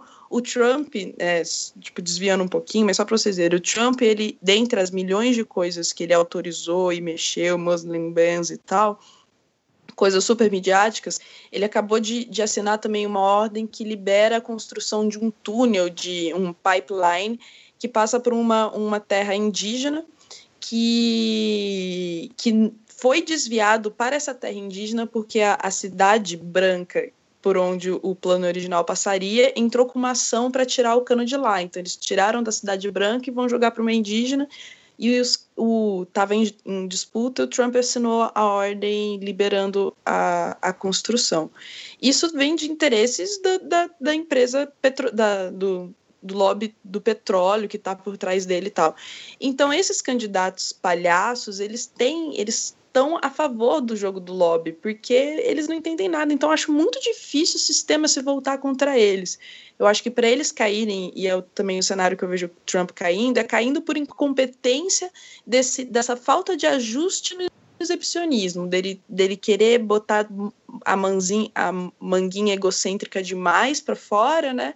De se liberar demais e acabar se atropelando em alguma coisa. Porque no que esses candidatos puderem ser protegidos, eles vão ser. Então, acho que, o, em termos de mídia, cobertura e opinião popular, é, por mais que eles façam umas cagadas, dificilmente vai se voltar contra eles, porque vamos lembrar que o São Paulo aí é um gover governado sei lá quantas décadas pelo PSDB, então eles não têm muito critério com esse negócio de ai, eficiência, boa gestão, tá ligado? Eles não ligam muito para isso em termos de escolha de candidato, Sim. ao menos que as coisas pareçam bem. Então, sei lá, cara, eu acho que essa, essa política dória e dorística vai perdurar um tempo ainda. É. E daí, em relação a isso, que lembra que a gente estava conversando de que a, a, grande vitória do Alckmin, né, de conseguir eleger o Dória para que daí ele fortalecesse no PSDB para ser lançado em 2018, e a gente uhum. discutindo se o Aécio, talvez, onde é que estava o Aécio, eu pergunto pro Jorge, Jorge, o Aécio tá bem? Porque a gente não vê ele há meses, assim, ele... Por favor, ele... diz que não. É, ele tá andando por aí ainda, aí se vê. Como é que é? Aécio. Atualmente, tá bem, atualmente parece que o Aécio nem fede nem cheira, né? É, né? Nem fede nem cheira. Uhum. Então, assim, já que vocês perguntaram, o Aécio tá bem, mas tá muito bem encrencado aí na Lava Jato. Ele já sabe que é, ele já ele já foi citado em algumas delações, é, envolvido em escândalos e isso pegou muito mal para ele, exatamente no momento que ele quer se colocar novamente como candidato presidenciável em 2018, né? A gente sabe que dentro do PSDB tem esses três possíveis candidatos, que é o, o Aécio, o Geraldo Alckmin e o Serra, que está como ministro, que já cogita inclusive sair do PSDB e seria abrigado no PMDB, talvez, ou até no PSD do Kassab. Mas o Aécio de vez em quando aparece aqui em Brasília. Acreditamos que, que ele estará é, na quinta-feira na eleição da presidência da, do, do, Senado. E o presidente do Senado também é presidente do Congresso, ou seja, ele, ele acaba assumindo essa, essa competência. Então a gente acredita que essa semana e daqui para frente o Aécio, inclusive, vai aparecer mais na mídia, porque, enfim a gente vai, vai tomar conhecimento uma hora ou outra sobre mais informações da delação da Odebrecht, né? Uhum. E, por exemplo, Geraldo Alckmin já foi citado um escândalo de 23 milhões. O Serra também é implicado, o Aécio também já teve situações comprometedoras, né? Uhum. Então é questão de tempo para vir aí mais informações para a gente. Uhum. O... Então vamos lá, para a gente deu um geralzão de tudo que estava acontecendo. Vamos... Obviamente esses temas vão ser mais explorados durante o ano. Eu vou pedir para aí que o Jorge, que está uh, ah, aí para tá estreando aqui e tal, vou explorar ele mais um pouquinho porque eu quero saber qual, o, qual a batata mais quente atualmente em Brasília, de, tirando a eleição da, da Câmara, né, da presença da Câmara e tal, o que, que o pessoal tá tem alguma coisa que tá mais apreensivo, assim, esperando? É, é a Lava Jato mesmo? Paralelo a tudo isso, ainda tem um processo no TSE que pode afastar Temer da presidência. É, a ação que foi proposta pelo PSDB assim que perdeu as eleições de 2014 apontava que a chapa eleita Dilma Temer ela, ela se elegeu por abuso de poder econômico, porque, em tese, foi favorecida exatamente pelo que a Lava Jato está acrescentando agora, né? De mais informações, que as campanhas foram financiadas de forma irregular. E a gente sabe que se há, se há um financiamento irregular de campanha, há uma desigualdade, há um desajuste, inclusive, na, na força que os candidatos apresentam ao eleitor. É, a depender do, do entendimento que vai vir do Supremo, do, do TSE, né, que é o Tribunal Superior Eleitoral, e a chapa Dilma Temer pode não se sustentar até 2018, o que ainda abriria mais um capítulo na história política brasileira, uhum. que seria uma eleição indireta em 2017 pelo Congresso Nacional. Uhum. É, então, esse processo no TSE pode também. A, a, uma outra dúvida é se o, o, o, relator, que é o ministro Herman Benjamin, vai acrescentar alguma coisa do que possa vir da delação da Odebrecht, o que atrasaria ainda o processo no TSE, que a previsão inicial que estávamos era para que tudo se resolvesse neste semestre é, se, se ia derrubar a chapa, se só o Temer, se a ex-presidente Dilma seria condenada pelas ilicitudes e o Temer ia ser preservado, enfim. É, mas o que tudo indica que a jurisprudência é pacífica que seria para a queda da chapa eleita em 2014, por alguma irregularidade que venha a ser comprovada, já que lá no TSE ainda estão terminando as últimas apurações. Uhum. Então, além de todo essa confusão com a delação da Odebrecht, com a, a, as eleições que vão ter agora no Congresso essa semana, ainda tem um processo no TSE que esse vai mais para frente ele vai ter uma resposta. É, porém, o, o Gilmar Mendes falou que por ele não dá nada não pro Temer, né? Que ele vai caçar só a chapa Dilma Dilma. É. e não Dilma Temer. o ministro Gilmar Mendes, ele consegue, ter hora que nos surpreender, né? Nos seus posicionamentos públicos. Ele é o Galvão é... Bueno da, do, do, sistema jurídico, cara. Exato. E quando não, até em algumas teses jurídicas que não encontram respaldo sequer na, na jurisprudência brasileira, como que uma chapa é indivisível. Essa era uma tese que foi plantada na corte pelo, pela defesa do presidente Temer para que se dividisse as responsabilidades, sendo que há um caso na história de uma chapa que foi eleita onde você condenou o, o, o digamos, o presidente e, e absolveu o vice. Isso não é, toda a justiça eleitoral já tem um entendimento muito claro sobre isso. Então, assim, se isso for chegar aí a voto, Temer hoje não tem maioria no TSE, que vale lembrar que Temer vai indicar neste semestre dois ministros do TSE. Ou seja, hum. com uma sinalização, com um voto positivo do ministro Gilmar Mendes e com dois votos que, em tese, é, as pessoas que ele pode indicar tendem, enfim, já é, a votar sim ou não, e ele buscaria uma pessoa com entendimento, ele já teria três votos para conseguir reverter mais um e fazer maioria é mais fácil. Caraca, então. Mas, cara, isso para mim tem uma cara de que não vai acontecer nada, ah, sabe? Eu acho tão difícil, assim, tirarem o Temer agora do poder. Só se o PSDB ficar muito louco, assim, e dar uma força política absurda. É, Chegou-se a cogitar, inclusive, é, quem seriam os cotados nessa nessa provável eleição indireta no país em 2017. E o, primeiro nome que surgiu foi do Fernando Henrique Cardoso, do hum. PSDB, e o ex-ministro Nelson Jobim, que já uhum. seria um nome fora do establishment político, que seria uma força para, em tese, agradar gregos e troianos.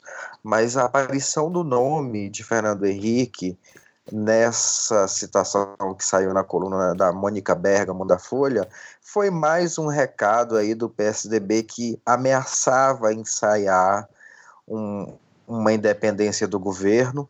Foi isso que o PSDB quis começar 2017, porque não sabe ainda para que rumo a delação da Odebrecht vai. E o PSDB tem a consciência que se o governo cair, eles também caem. Então ali já foi o começo de um ensaio de divórcio do PSDB, o que acabou não acontecendo, porque o PSDB, além do ministro das cidades, tem o ministro José Serra, e agora, o que tudo indica, vai nomear mais Antônio Embaçaí para a Secretaria de Governo, uhum. no lugar que fora do Jadel Vieira Lima. Uhum. É, então, o PMDB fez chegar ao PSDB, desculpa, o recado de que não, que eles teriam que ficar e a priori essa questão da eleição é, indireta foi tirada de pauta. Uhum. Você, mas, eu tô você... passando hum. até uma exclusiva para vocês que eu não tinha comentado sobre isso. Opa, obrigado, viu? Então, então vamos. Essa é exclusiva. Opa, porra, aí ó, começando bem o Jorge aqui, obrigado, Jorge. Então, e, e, então vamos esperar aí, né, gente? 2017, um ano que aguarda muitas emoções. É, com certeza, cada um desses tópicos ainda vai dar muitos programas para a gente conversar. E, e, eu queria agradecer, então, imensamente ao grupo de sempre, Zamiliano, Luísa e Marinho, e o nosso convidado estreando aí hoje, Jorge. Jorge, volte aí sempre, cara. É, e, cara, faz o teu jabá aí, velho. Então, onde o pessoal te encontra, o que você a gente tá no, os teus links vão estar na postagem, mas fala aí pro, pro ouvinte de qualquer maneira.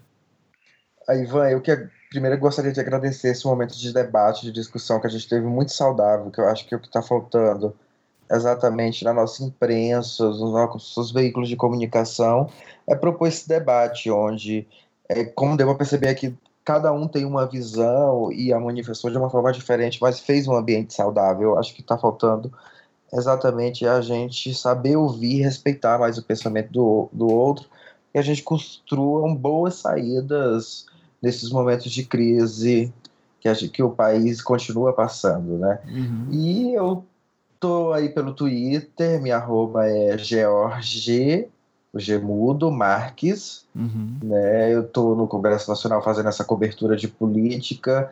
2017 vai ser um ano extremamente animado. Eu acho que vão vir fatos políticos aí é, que vai dar mais uma sacudida. A minha avaliação é que o Brasil ainda vai dar uma piorada antes de melhorar. Eu estou querendo até ser um pouco otimista, mas infelizmente ainda vai dar uma piorada, porque os fatos que já estão no horizonte, é, que vão, é, que tem a Operação Lava Jato pelo meio, novos, novas delações, é, a crise vai aprofundar um pouco mais ainda. Hum. Então, estarei lá no Twitter levando uma cobertura que eu acho que quem vai, que já me acompanha, já sabe que eu venho fazendo. E é hum. isso, eu conto com a saúde que Deus nos deu para aguentar esses, essas crises diárias no Brasil. É o que nos resta. E quando puder, manda um beijo pro Glenn Greenwald, tá? Porque eu sou fanzaço dele, não só eu, né? Metade do mundo deve ser. Ah. Mas o Glenn é ah, fantástico. Sim, ele, é, ele, é, muito bom, assim. Uhum. Quando eu entrei para Intercept foi uma grande oportunidade. Eu admiro demais o trabalho dele, o que ele já fez divulgando os escândalos da NSA, e para mim serve como um exemplo uhum. jornalístico também a ser seguido. Sim. Ele e o Andrew também gostam. Deve, você deve conversar mais com o Andrew, provavelmente, né? O Andrew Fishman. Isso, uhum. o Andrew ficou até mais conosco. Eu cheguei do Rio há, há pouco, estávamos lá, enfim, discutindo algumas conjunturas. Uhum. Agora para 2017 é um um outro cara muito genial. Da uhum. Intercept, a gente veio buscando fazer um, um, jornalismo diferente, não é o hard news, aquela coisa, é um negócio mais trabalhado, são reportagens que está buscando ouvir diversos lados para a gente tentar mostrar é, exatamente o outro lado, uhum. o que, que não está sendo discutido e o que pode melhorar aí nessa no rumo da crise e propor soluções para o país. Perfeito. Obrigadão, então, Jorge. Zamiliano, fala Zamiliano. Tá lançando vídeo, Zamiliano?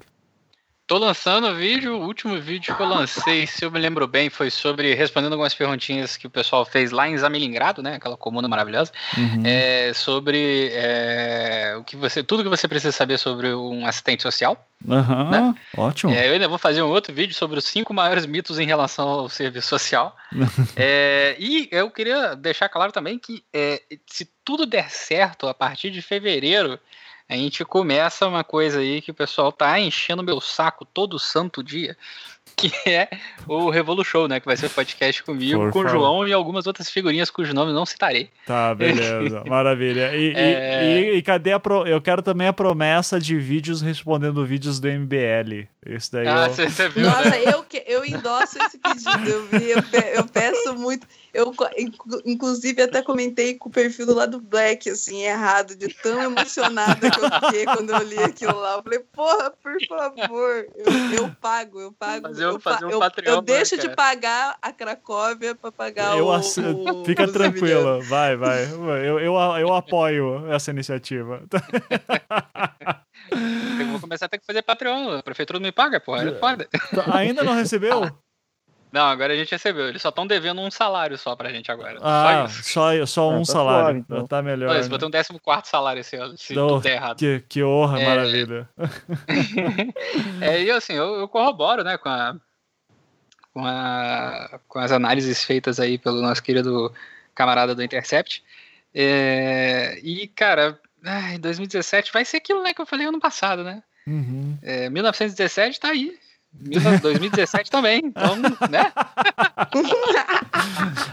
tá dada a é. dica, é, né? Tá dada a tá dica. Tá dada a dica aqui, tá dada a dica que, cara, é, a gente ainda tem que chegar num ponto que é totalmente insustentável tudo. Acho que a gente não chegou nem perto ainda da, da gente é, do brasileiro comum, né, de todo mundo, do civil, olhar para o lado e falar assim, irmão, não dá, não dá, não dá, não dá, não dá, não tô aguentando mais, essa porra tá foda. A gente não chegou nem perto disso ainda. Uhum. Acho que tem muita pedra para rolar aí nesse, nesse buracão que vai ser 2017, né? Desde as, da, dos planos de resgate financeiro que o Temer está lançando aí, é, em conjunto com os estados que estão na merda, né? Para eles privatizarem é, as empresas estatais e cortarem o máximo possível uhum. é, do, da folha de servidores públicos, né? E terceirizar o máximo possível a, a, a, o serviço público através das organizações sociais. É até mesmo esse, é, a, a velha discussão que a Previdência é um cocô, né? E que ela não funciona, e etc, etc, que é uma falácia absurda, né? eu tenho certeza que o Kim Kataguiri, que é uma pessoa que sabe muito das coisas, é, vai me refutar em algum momento. Uhum. Porque ele, ele é foda. é, o resto é moda. né? E então acho que 2017 vai ser um ano cabeludo, né? Bem, bem cabeludo. E a partir de quinta-feira começa a nascer esse monte de cabelo aí na minha cabeça. Porque, né? Eu, eu já chegou um ponto da minha vida que eu tô ficando tão careca que agora vai ser uma reversão. Cada vez que eu escutar uma coisa bizarra, meu cabelo cresce. tá foda. Então, é, é, é, eu acho que é isso que vai, vai ocorrer em 2017. Beleza. Luísa, lá do Black, também a todo vapor? Ou tiraram férias? Como é que estão? Não, estamos a todo vapor, cara. Nossa, inclusive agora estamos estreando entrevistas. Nossa, tá sendo maravilhoso. Tô vencendo o meu, a minha síndrome de chat, falando com pessoas. A gente vai ter um convidado bem da hora no próximo, inclusive musical, que eu não vou revelar quem é, mas vai sair acho que essa semana ou na próxima já e já embalando vários outros convidados fudidos, porque a gente tá doido para conversar com uma galera massa. E tá todo vapor aí lá do Black. Agora, daqui a pouco a gente vai estar tá lançando um Patreon também. Então, galera, fique esperta. Já guarda o seu, seu dinheiro da mortadela para compartilhar com o irmão já. uhum. é, mas, enquanto isso, estamos aí. Eu compartilho também da visão. Eu ainda coloco que eu não sei o que seria mais divertido se é ver a nossa instituição, a nossa democracia falida tendo o próximo presidente escolhido por políticos falidos, sem, sem legitimidade nenhuma, porque é daí que o negócio vai ficar bem estruturado mesmo até 2018, bem firme, uhum. ou se eu quero ver a, a, galera se firmar mesmo no poder e a gente só ir tomando no cu a partir das ações do Temer mesmo. Eu tô já votando na teoria do caos, eu quero mais que tudo se exploda, então tem mais que tirar o Temer mesmo, ser indicado pelo Congresso, um cara bem ladrão, vai durar duas semanas, a revolução vai estourar, vai ser tudo lindo. Já tô votando pro caos mesmo. 2017 pode ser um, um pode ser o fundo do poço se a gente se esforçar para isso. Eu acho que a gente devia pensar no fundo do poço como algo positivo. Excelente, Luiz. Então, lá do Black Link tá na postagem também. E o Marinho não tem nada, só o Twitter, né, Marinho? Ainda não criou aí o, o seu blog. Não, cara, não, não criei. Tô enrolado com o doutorado aqui, tá complicado pensar em qualquer outra coisa, já tô pensando em mudar meu tema. Uhum. Tá, Fui tá contaminado por Portugal aqui. mesmo, né, cara? É, não adianta, né? Cara, mas tamo aí, mano, tamo aí observando, eu te falei que eu sou é, entusiasta para um programa sobre antipolítica, eu acho que esse ano a gente tem que fazer, falar alguma coisa sobre isso ainda. É. Uhum. Uh, e vai rolar aqui algumas, alguns debates interessantes também sobre a questão do populismo, então acho que essa semana talvez eu participe de alguma coisa aqui uh, numa emissora de TV sobre essa questão do populismo. Acho que vai, vai ser um tema também que a gente precisa, de repente, trabalhar ele um pouco melhor para esse ano. Uhum. E a galera, pô, estamos aí na rede social, vamos trocando ideia e precisar. É nozes. Massa. Eu só quero terminar sempre com. Sempre que a gente fala de programas apocalípticos, eu quero lembrar das profecias de Baba Venga, né? A, a búlgara que previu, morreu em 96 e previu que o 44 presidente dos Estados Unidos seria negro e que seria o último. E, ou seja, o Trump aí ainda uh, talvez não vire presidente, acho que vai virar o ditador, provavelmente. E nas suas previsões, em 2076 o comunismo domina, né? Então, vou, Você... 2076? Tá, Isso. acho que eu consigo chegar até lá. É, vou, vou, vamos diminuir minha, o cigarro. Minha, eu vou viver até os 74? Vou fazer a conta aqui. Mas cuidado que uh, se você durar muito, é, antes disso vai ter um ataque em Roma, Uh, vai ter gelo polar derretendo, tem um monte de coisa, tá? Então. vou, até lá vai pra Roma. Tá vou, Bahia, vou torcer pro meteoro, então, a partir de hoje. Isso. então, beleza, gente. É isso. Um beijo. Vamos dar aquele tchau pra galera. Tchau, tchau. Até mais. Tchau, tchau. Tchau, galera. Até mais.